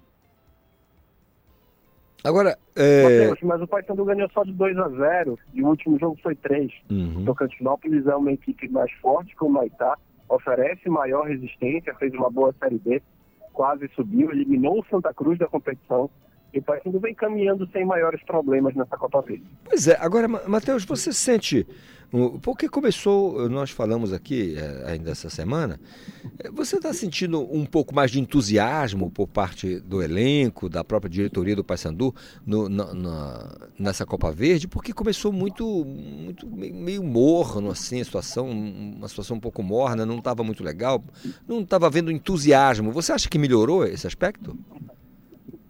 É, tem a questão também de quando a bola rola, né? De, esse período de preparação e o Paysandu vivendo uma ressaca da eliminação da Série C, do jeito como foi, o torcedor, a direção e os próprios atletas acabam vivendo esse baixo astral, digamos assim. Mas quando a bola rola e os resultados positivos começam a aparecer, é natural que volte a empolgação, que volte a autoestima dos jogadores, de verem os placares sendo construídos e jogando razoavelmente, apesar das equipes serem mais fracas tecnicamente, mas é muito natural que com a competição começando, volte a empolgação. Agora, Matheus, a, Tuna vai enfrentar o São Raimundo de Manaus é, na, agora à tarde, na, no Souza, né, às 15 horas, e desse jogo sai o adversário do Paysandu, tá correto? Exatamente. O, sai daí o adversário do Paysandu a partir da fase semifinal, dois jogos, sempre ida e volta. Se, primeira, segunda e terceira fase da Copa Verde, Paysandu e Tuna entraram na segunda, apenas com um jogo, na casa do clube melhor ranqueado, a partir da fase semifinal, dois jogos em ida e volta. Muito bem. E a sua expectativa para esse Paysandu, essa Tuna e São Raimundo do, do Amazonas? Olha, um jogo muito equilibrado, Calixto, porque são duas equipes que vivem um momento de reconstrução. A Tuna, que chegou a ficar muito tempo na segunda divisão do Campeonato Paraense, fez um bom parazão em 2021, chegou ao vice-campeonato, quase levou um título sobre o Paysandu. Não foi tão bem na Série D desse ano, mas conseguiu chegar à segunda fase da Copa do Brasil. E o São Raimundo de Manaus vive um processo muito parecido. Chegou a figurar na divisão de acesso do Campeonato Amazonense, volta para a elite estadual, consegue vaga no Campeonato Brasileiro da Série B, acabou também não conseguindo é, ir tão longe, chegou até a segunda fase, mas é bem legal a gente ver equipes tradicionais da região norte se reerguendo, passando por essa reestruturação administrativa e vendo os resultados serem colhidos no campo, só que hoje apenas um segue na Copa Verde. Ô Matheus, o nosso ouvinte é, mais curioso pergunta o seguinte, o que que rende para o campeão é, da Copa Verde? O que, que, que, que rende de, de, de, de né, as benesses desse título?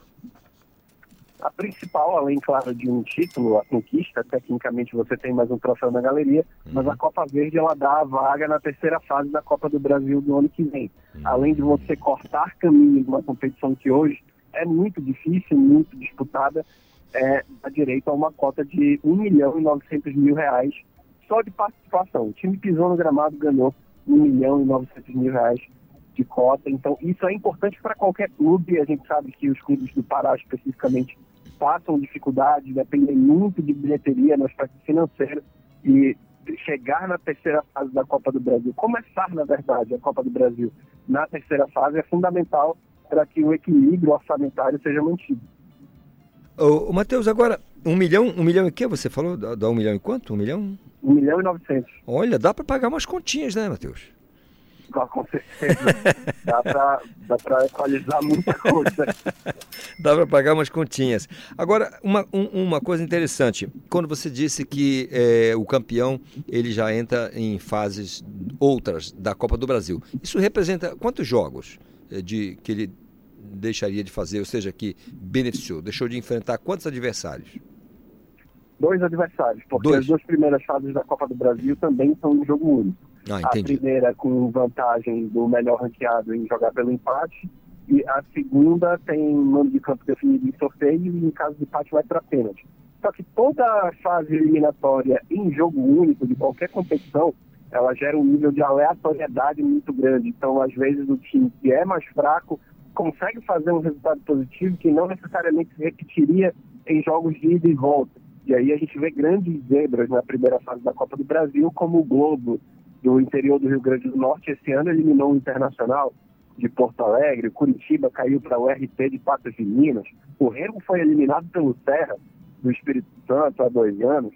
Então tudo isso é importante para você ter até um calendário mais tranquilo, já que tem também o aperto da quantidade grande de jogos no primeiro semestre. E lembrando que a Copa Verde, ano que vem, vai ser no primeiro semestre. Então vai ter estadual, vai ter Copa Verde, e você podendo cortar caminho e garantir a participação na terceira fase da Copa do Brasil, além da cota de participação, já ajuda muito.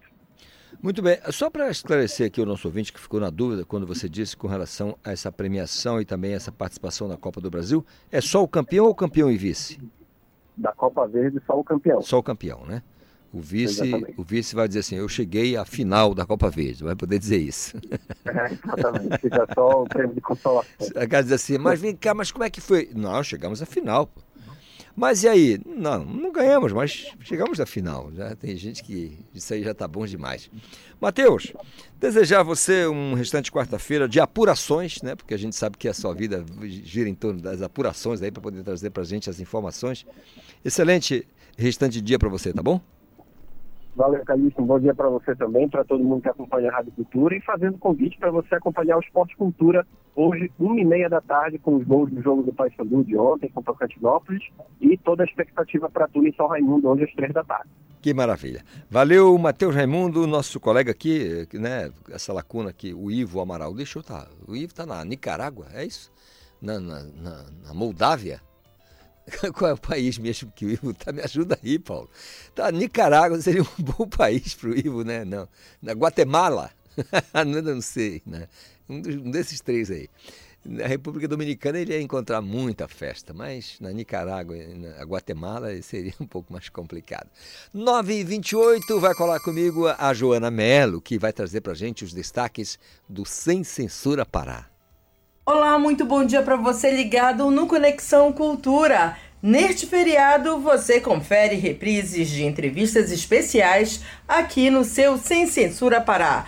Vamos rever a conversa com o neurocirurgião Francinaldo Gomes, que fala do uso medicinal da cannabis. Conferimos também um bate-papo com a fonoaudióloga Elane Lopes, que dá dicas preciosas sobre saúde da voz. E tem a conversa com Bia Viana, integrante do coletivo Pedala Mana, que incentiva o uso de bicicletas entre as mulheres. O Sem Censura Para é logo mais, a partir das duas horas da tarde. A apresentação é de Vanessa Vasconcelos. Acompanhe a gente pela TV e Portal Cultura. Paulo. Ô, Joana, muito obrigado pelas informações aí do Sem Censura Pará. Gente, eu estava olhando aqui, tendo como base o G1 Pará. O Gustavo Lima, você sabe muito bem, né? O que diz o doutor Eduardo, que é, é, ele tem alguns cantores que ele considera de qualidade duvidosa. Não é o caso do Gustavo Lima, parece ser muito bom. Eu, para falar a verdade, escuto muito pouco, mas a, a turma gosta muito. O Gustavo Lima, apoiador do presidente Bolsonaro, cancelou um show aqui no Pará, foi encanando os Carajás, por causa de bloqueio de bolsonaristas nas estradas. Olha como a vida é, né? que coisa. Vê, vê, como é ruim essa coisa de atrapalhar a vida dos outros. Você está atrapalhando até as pessoas que gostam de você. Agora você imagina, raciocina comigo, alguém que está com um bebê, né, com uma criança dentro do carro, que precisa passar encontra um bloqueio. Né? Aí não pode passar, a criança está chorando, está com fome, está precisando de um médico, coisa do tipo, né? Não pode passar. E quando você pergunta, mas vem cá, por que estão tá, eh, interditando a estrada? Ah, porque o fulano não gostou ali do resultado. Gente, isso não faz absolutamente nenhum sentido, né? Pelo amor de Deus. É, é uma questão de bom senso. Ainda bem que o governo do estado tem agido aqui no sentido de desbloquear as estradas, é claro, em apoio, até com ordem é, do, do, próprio Supremo Tribunal Federal, em que as polícias militares podem agir é, ajudando a PRF nessa, nessa missão de desbloquear as estradas. Anote aí, 9h30 intervalo e volto já já. Estamos apresentando Conexão Cultura.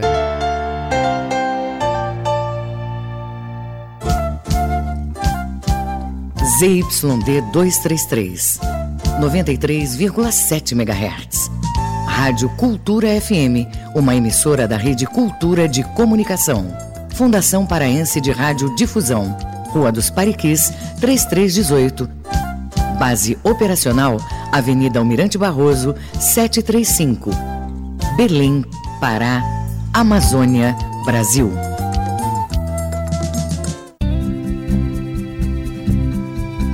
Cultura FM. Aqui você ouve música paraense. Para de pensar demais. Para de pensar demais. Música brasileira. Oh, oh, oh. O que você está dizendo? Um relicário imenso de Cultura FM 93,7. Os abusos emocionais em crianças são mais difíceis de identificar porque as vítimas não têm maturidade emocional para entender e não conseguem contar o que estão sofrendo. Nunca deixe a criança com acesso livre à internet. Supervisionar é proteger. Cultura, rede de comunicação em defesa dos direitos da criança.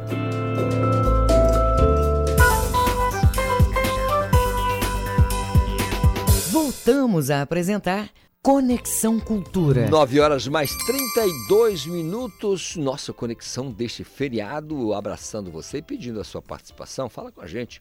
985639937 e você diz pra gente como é que tá a sua programação para este feriado. Como é que vai ser, né? Como é que vai ser? Gente, a Polícia Civil é, é, fez a incineração de 130 quilos, quilos de drogas lá em Marabá, no Pará. Os materiais queimados representam um prejuízo de mais de 500 mil reais, é meio milhão de reais para as organizações criminosas. Eu confesso que eu não gosto muito desse negócio de prejuízo para o crime. Tem prejuízo quem tem um negócio lícito, né? um negócio lícito, legal. Isso aqui é, é, é dinheirinho para eles. O importante é prender o traficante, botar na cadeia aí é um prejuízo grande. Agora, tirar de circulação, isso não serve para nada, essa porcaria, não vale nada. Você vai, leva para aquelas, aquelas cerâmicas lá, né? Fábricas de, de, de cimento e, e, tudo mais, naqueles fornos com, mil graus de temperatura, joga lá dentro, em um minuto já sumiu tudo. Tem que ser assim. A ação da polícia lá em Marabá, portanto, incinerando essa, essa, eh, essa droga apreendida durante várias operações. Né? Também tem aqui a Polícia Rodoviária Federal descumpre decisão de Alexandre de Moraes e não desbloqueia rodovias no Pará. Falou-se muito disso é, no dia de ontem ainda, a Polícia Rodoviária Federal tentou de toda maneira explicar, mas contra fatos não há argumento, não tem argumento, né? Se ficou, ficou comprovado que houve descumprimento, meu amigo, eu repito, esse é um país de leis e as leis precisam ser cumpridas. Se você, né, como autoridade, né, como um servidor público, né, especialmente da área policial, da segurança pública, descumprir uma ordem, direta, especialmente de um tribunal superior, da mais, mais alta corte, a corte mais importante do país. E você desobedece, certamente isso vai ter um desdobramento. Você vai ter que explicar né, o que aconteceu, por que você descumpriu. Ao teu bel prazer, à tua vontade, não é assim. Né? Se fosse assim, você ia ter que morar no Afeganistão. Lá realmente você pode fazer o que você quiser. Não tem lei, não tem nada. O cara pega uma arma, tira no outro e não acontece absolutamente nada. São 9 horas mais 34 minutos. A Hanna Franco cola comigo agora, Reginaldo? É verdade. O Hospital de Clínicas divulga processo seletivo com 60 vagas. Olha aí. Ô, Hanna, me conte. Bom dia, bom dia, ouvintes do Conexão Cultura. Pois é, a Fundação Hospital de Clínicas Gaspar Viana divulgou o edital do processo seletivo simplificado para contratação multiprofissional de nível médio e superior.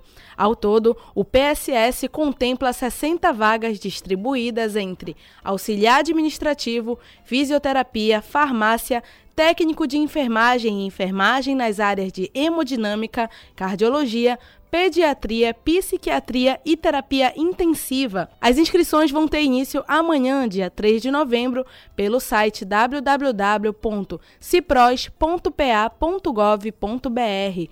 O edital completo está disponível no mesmo site e no site da Fundação www.gasparviana.pa.gov.br. O processo seletivo é para todos os níveis de escolaridade e as etapas vão de inscrição, análise documental e curricular e a entrevista. Rana Franco para o Conexão Cultura. Rana Franco, muito obrigado pela participação aqui no nosso Conexão, falando aí dessa né, iniciativa do Hospital de Clínicas com o processo seletivo. 60 vagas, hein? Olha aí. Mais uma, uma iniciativa no sentido de buscar uma vaga no serviço público, Hospital de Clínicas. Gaspar Viana, é claro. Né? São 8 horas, 9 horas mais 38, Calixto. 9 e 36 a gente segue aqui no nosso Conexão, né, Paulo? Danado de apressado, né? Nesse caso, tá retornando aqui, né? Querendo voltar o tempo, não dá. 9 e 36 se você quiser participar, mande a sua mensagem, 985639937. Prometi que ia falar com Paulo Vasconcelos, nosso poeta, o poeta do povo, lá de Capanema. Ô Paulo, bom dia, tudo bem? Bom dia, meu caro Calixto. Estamos aqui na terra do cimento, terra do calor, viu? Temperatura lá em cima, mas estamos no verão, temos que aceitar. Tá certo. Como é que tá a movimentação nesse feriado, que a gente sabe que as pessoas tiram aí algumas horinhas para fazer aquela visita nos cemitérios, fazer uma oração, acender uma velhinha. Como é que tá a movimentação aí? Tradicionalmente, movimento intenso nos dois cemitérios da cidade. cemitério São José, que é o mais antigo, e o cemitério São Francisco de Assis. Aquela tradição do interior de fazer a limpeza das sepulturas, de, da visitação, para acender as velas, fazer o fazer todas tudo que o que manda o figurino. Então, muito movimento. As informações que nós obtivemos agora há pouco da reportagem do jornal de Capanema é que é, tem muita gente nos cemitérios, porque o calor está intenso, como eu falei agora há pouco, e à tarde o pessoal deve descansar, porque mas à noite é que é o movimento maior, sempre maior o movimento. Então, é, os preparativos durante a semana, todas as pessoas que têm seus entes queridos sepultados nos dois cemitérios fizeram aquela, aquele momento de preparação para depois, para o momento de reflexão quanto das visitas às sepulturas. Nessa mesma atuada, eu imagino que vai aí também o município de Tracoateu, depois lá mais adiante Bragança, na né? mesma atuada, né, né Paulo? É, o, o, interior tem essa tradição de manter, de manter essa tradição, né? Capanema, Tracoateu, Bragança, Augusto Correia, Primavera. Então, a gente que acompanha aqui o, o movimento nessas cidades, é, a, a de convir que o movimento que, é que o, o sistema é o mesmo. Agora, Capanema, hoje, meu caro Calixto, está aqui se preparando para a grande festa dos 112 anos de emancipação política e conquistas dos direitos administrativos que acontece neste sábado, dia 5 de, novembro. Maravilha. Agora eu quero saber o que está rolando do ponto de vista da literatura. O que, que vocês têm programado aí para esse início de mês, ou na verdade um mês de novembro. Aliás, uma campanha muito importante, né, né, Paulo, que é o Novembro Azul, em que a gente destaca aí o cuidado com a saúde do homem. Aí vocês têm uma programação também especial em Capanema? Ah, sim, tranquilo. Por exemplo, a Academia Capanemense de Letras e Artes sempre usa esses motes para acompanhar, acompanhar esse movimento, principalmente as campanhas. Já trabalhamos o Outubro Rosa e agora estamos trabalhando o Novembro Azul. As acadêmicas, que são poetisas da academia, participaram de diversas palestras motivacionais, palestras que foram ministradas é, pelos órgãos de saúde pública e agora também para os homens, né? Os homens, principalmente os homens, nessa campanha Novembro Azul, que é o, a, a prevenção contra o câncer de próstata. Então, a Academia de Letras, os literatos estão sempre em evidência. No próximo dia 11, teremos mais um lançamento de um livro, o livro é, A Tristeza do Calango, autoria da escritora e contadora de histórias Clênia Guimarães, que já participou várias vezes da Feira Panamazônica do Livro e das multivozes. Muito legal. Paulo, olha, eu quero agradecer sempre essa sua gentileza de falar com a gente para dar as informações, as notícias, né? Aí de Capanema, não só de Capanema, mas daí do, da região mais a nordeste do estado. E desejar a você um dia maravilhoso e que você tenha sempre a criatividade para poder escrever e nos alegrar sempre com o teu material, tá bom? Tá certo, meu caro Isidoro Calixto. Muito obrigado a você. Mais uma vez, obrigado pelo espaço. Estarei sempre atendendo o chamamento. Nós estamos na semana de aniversário de 112 anos de Capanema e eu abraço aqui todos os capanemenses que moram em outros, outros centros, dizendo que Capanema é patrimônio de todos nós. Ah, eu quero aproveitar agora para saber eh, que dia é o aniversário da cidade? Opa, sábado, dia 5. Olha aí, sábado, dia 5 de novembro, Capanema completa 112 anos de emancipação político-administrativa, tá correto? Isso mesmo. Então foi no dia 5 de novembro de 1910 que Capanema é, chegou à categoria de cidade. Foi, foi é, é, concedida a categoria de cidade. Depois de algumas transformações, foi chamada Siqueira Campos, foi atrelada ao município de Coatipuru, enfim. É uma história singular, entretanto pluralizada. Tá certo, Paulo. Um abraço para você. Outro, meu irmão. Forte abraço e bom feriado. Forte abraço. Ótimo feriado a todo mundo de Capanema, cidade do nordeste do estado do Pará, cidade do cimento. 9 horas mais 42 minutos. Olha, no quadro A Mídia e o Mercado desta quarta-feira, você sabe que o professor Rodolfo Marques, ele sempre traz aqui pra gente o que tem de mais atual aí no mundo do entretenimento, né? E hoje ele vai falar sobre a audiência do S, que a audiência que o SBT bateu, né, teve, superou, digamos, a Globo, a TV Globo, eh, na média nacional durante a transmissão da final da Copa Libertadores. Como? Não, não dá, acho que não dá nem para discutir, né? Uma Copa Libertadores. Flamengo e Atlético Paranaense, a final da Copa. Tá certo que o jogo foi fora do país, né? Foi no Equador. Mas, meu amigo, todo mundo ia querer ver uma partida de futebol. Não foi uma grande partida de futebol. Definitivamente não. O Reginaldo é craque, sabe disso. Foi uma. Tá na média, uma mediana, não foi nada extraordinário. Mas o, parabéns à torcida do Flamengo que por 1 a 0 levou o título, com 1 a 0 ganhou o título da Libertadores, entrou para o seleto clube da, dos times com o tricampeonato. Aí eu posso citar aqui o Santos Futebol Clube, o Palmeiras, o São Paulo, o Grêmio, são todos tricampeões da Libertadores. Agora, 9h23, sim, vamos ouvir o professor Rodolfo Marques.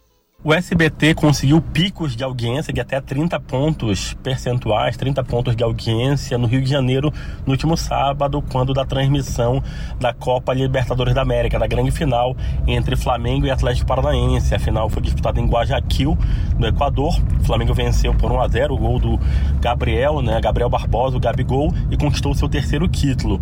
Em termos de audiência, o SBT marcou um golaço, aí conseguiu esse pico de audiência de 30 pontos teve a média de 27,8, conseguiu liderar em outras cidades importantes, Curitiba, obviamente, né, o Atlético Paranaense é de lá, São Paulo, mesmo não tendo um, um time na final também, é, deu uma audiência boa aí para o SBT e os programas da Globo, por exemplo, né, a principal emissora do país, os programas é, Caldeirão com Marcos Mion e também a novela Mar do Sertão estiveram atrás. E a Record, com o programa Cidade Alerta, também esteve bem atrás nessa questão da audiência.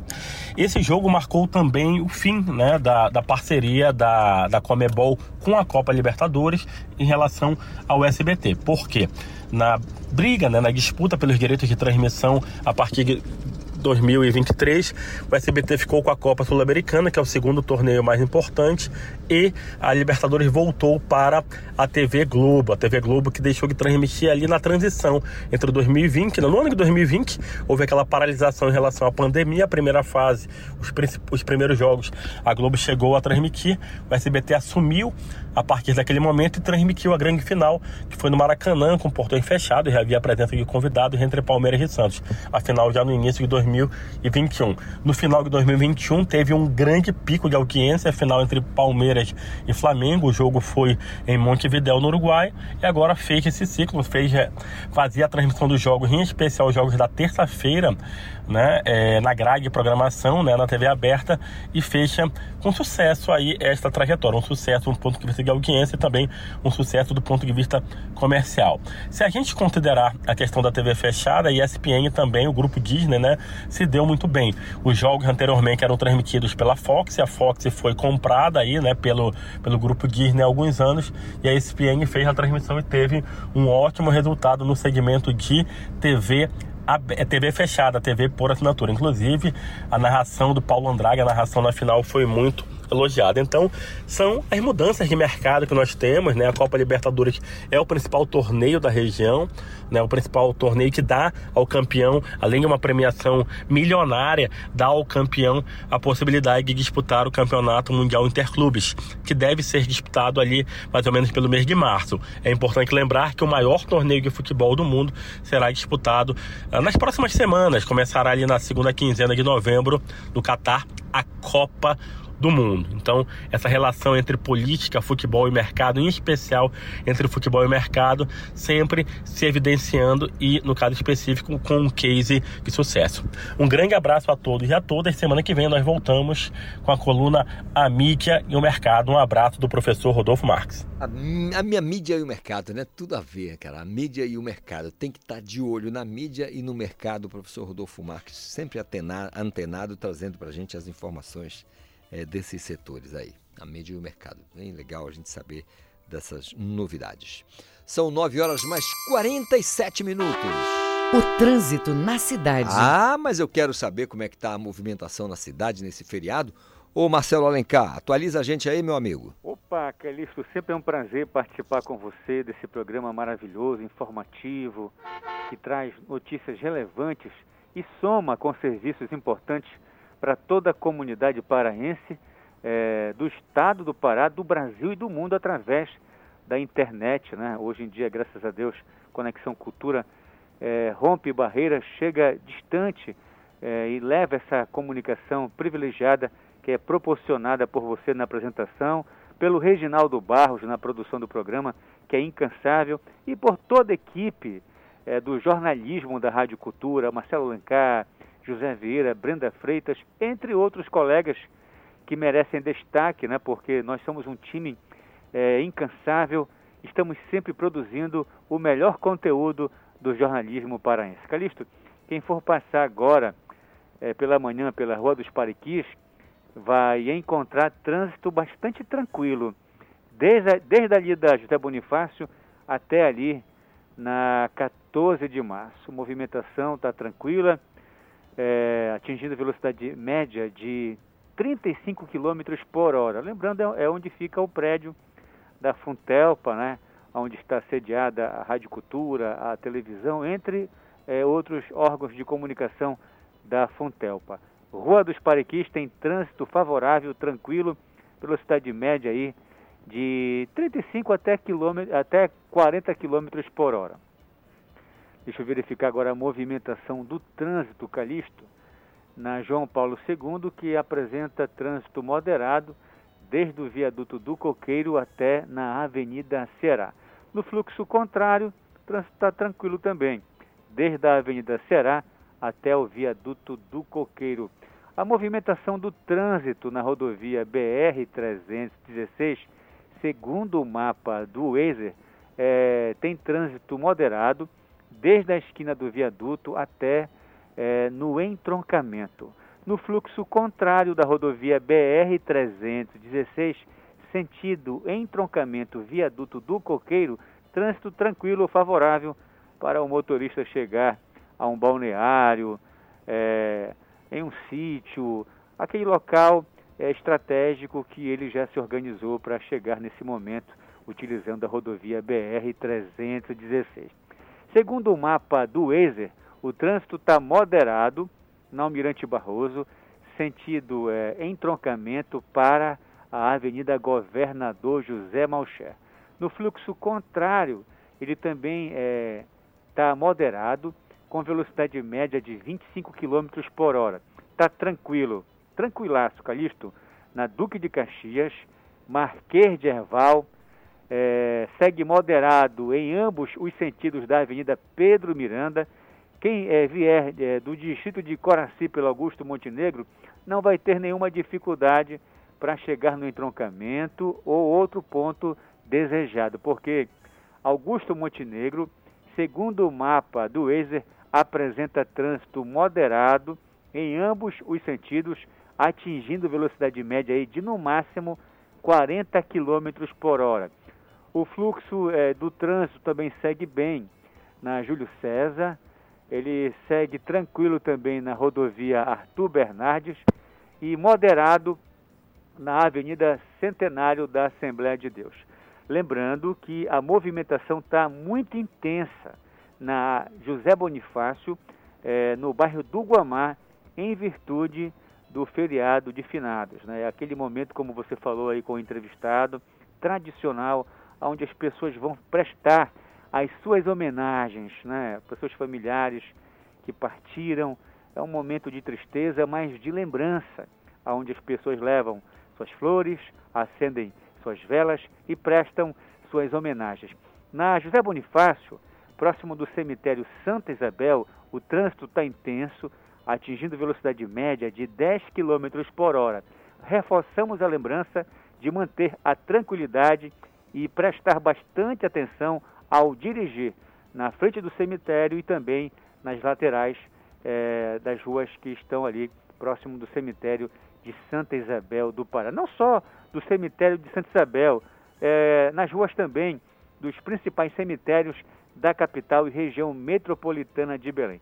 É um momento intenso onde as pessoas vão visitar os seus entes queridos e é importante redobrar os cuidados no trânsito. Daqui a pouco eu volto com você, Calixto, atualizando, informando passo a passo a movimentação do trânsito na capital e região metropolitana.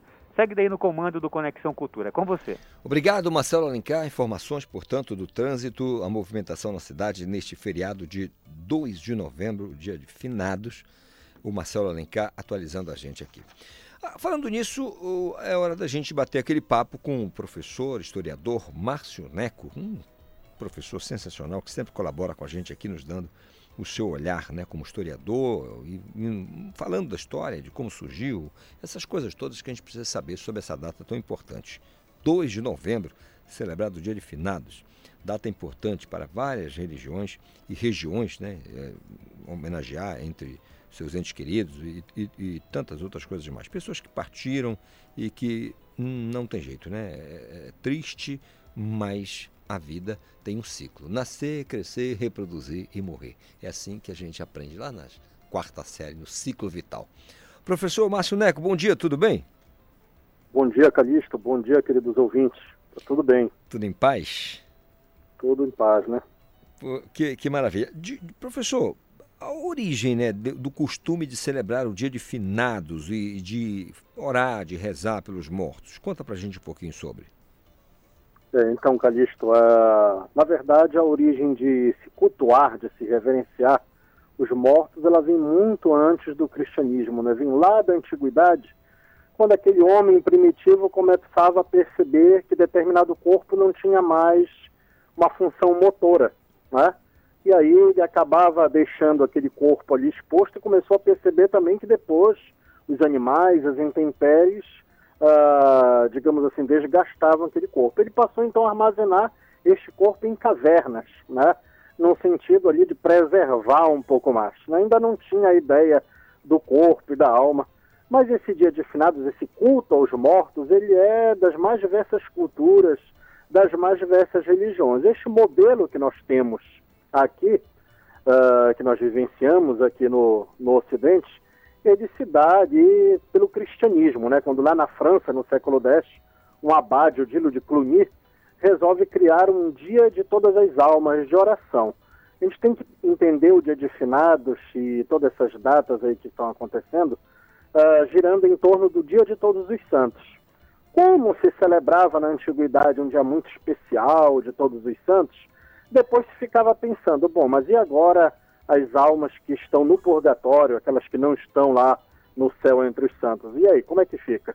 E aí se criou então um dia para rezar por essas almas, lembrando que isso é um aspecto né, da fé católica, um elemento da fé católica, de que as, algumas almas estão no purgatório, e aí se criou um dia para se rezar por essas almas, né, que era o dia de todas as almas, depois passou a ser dia de finados.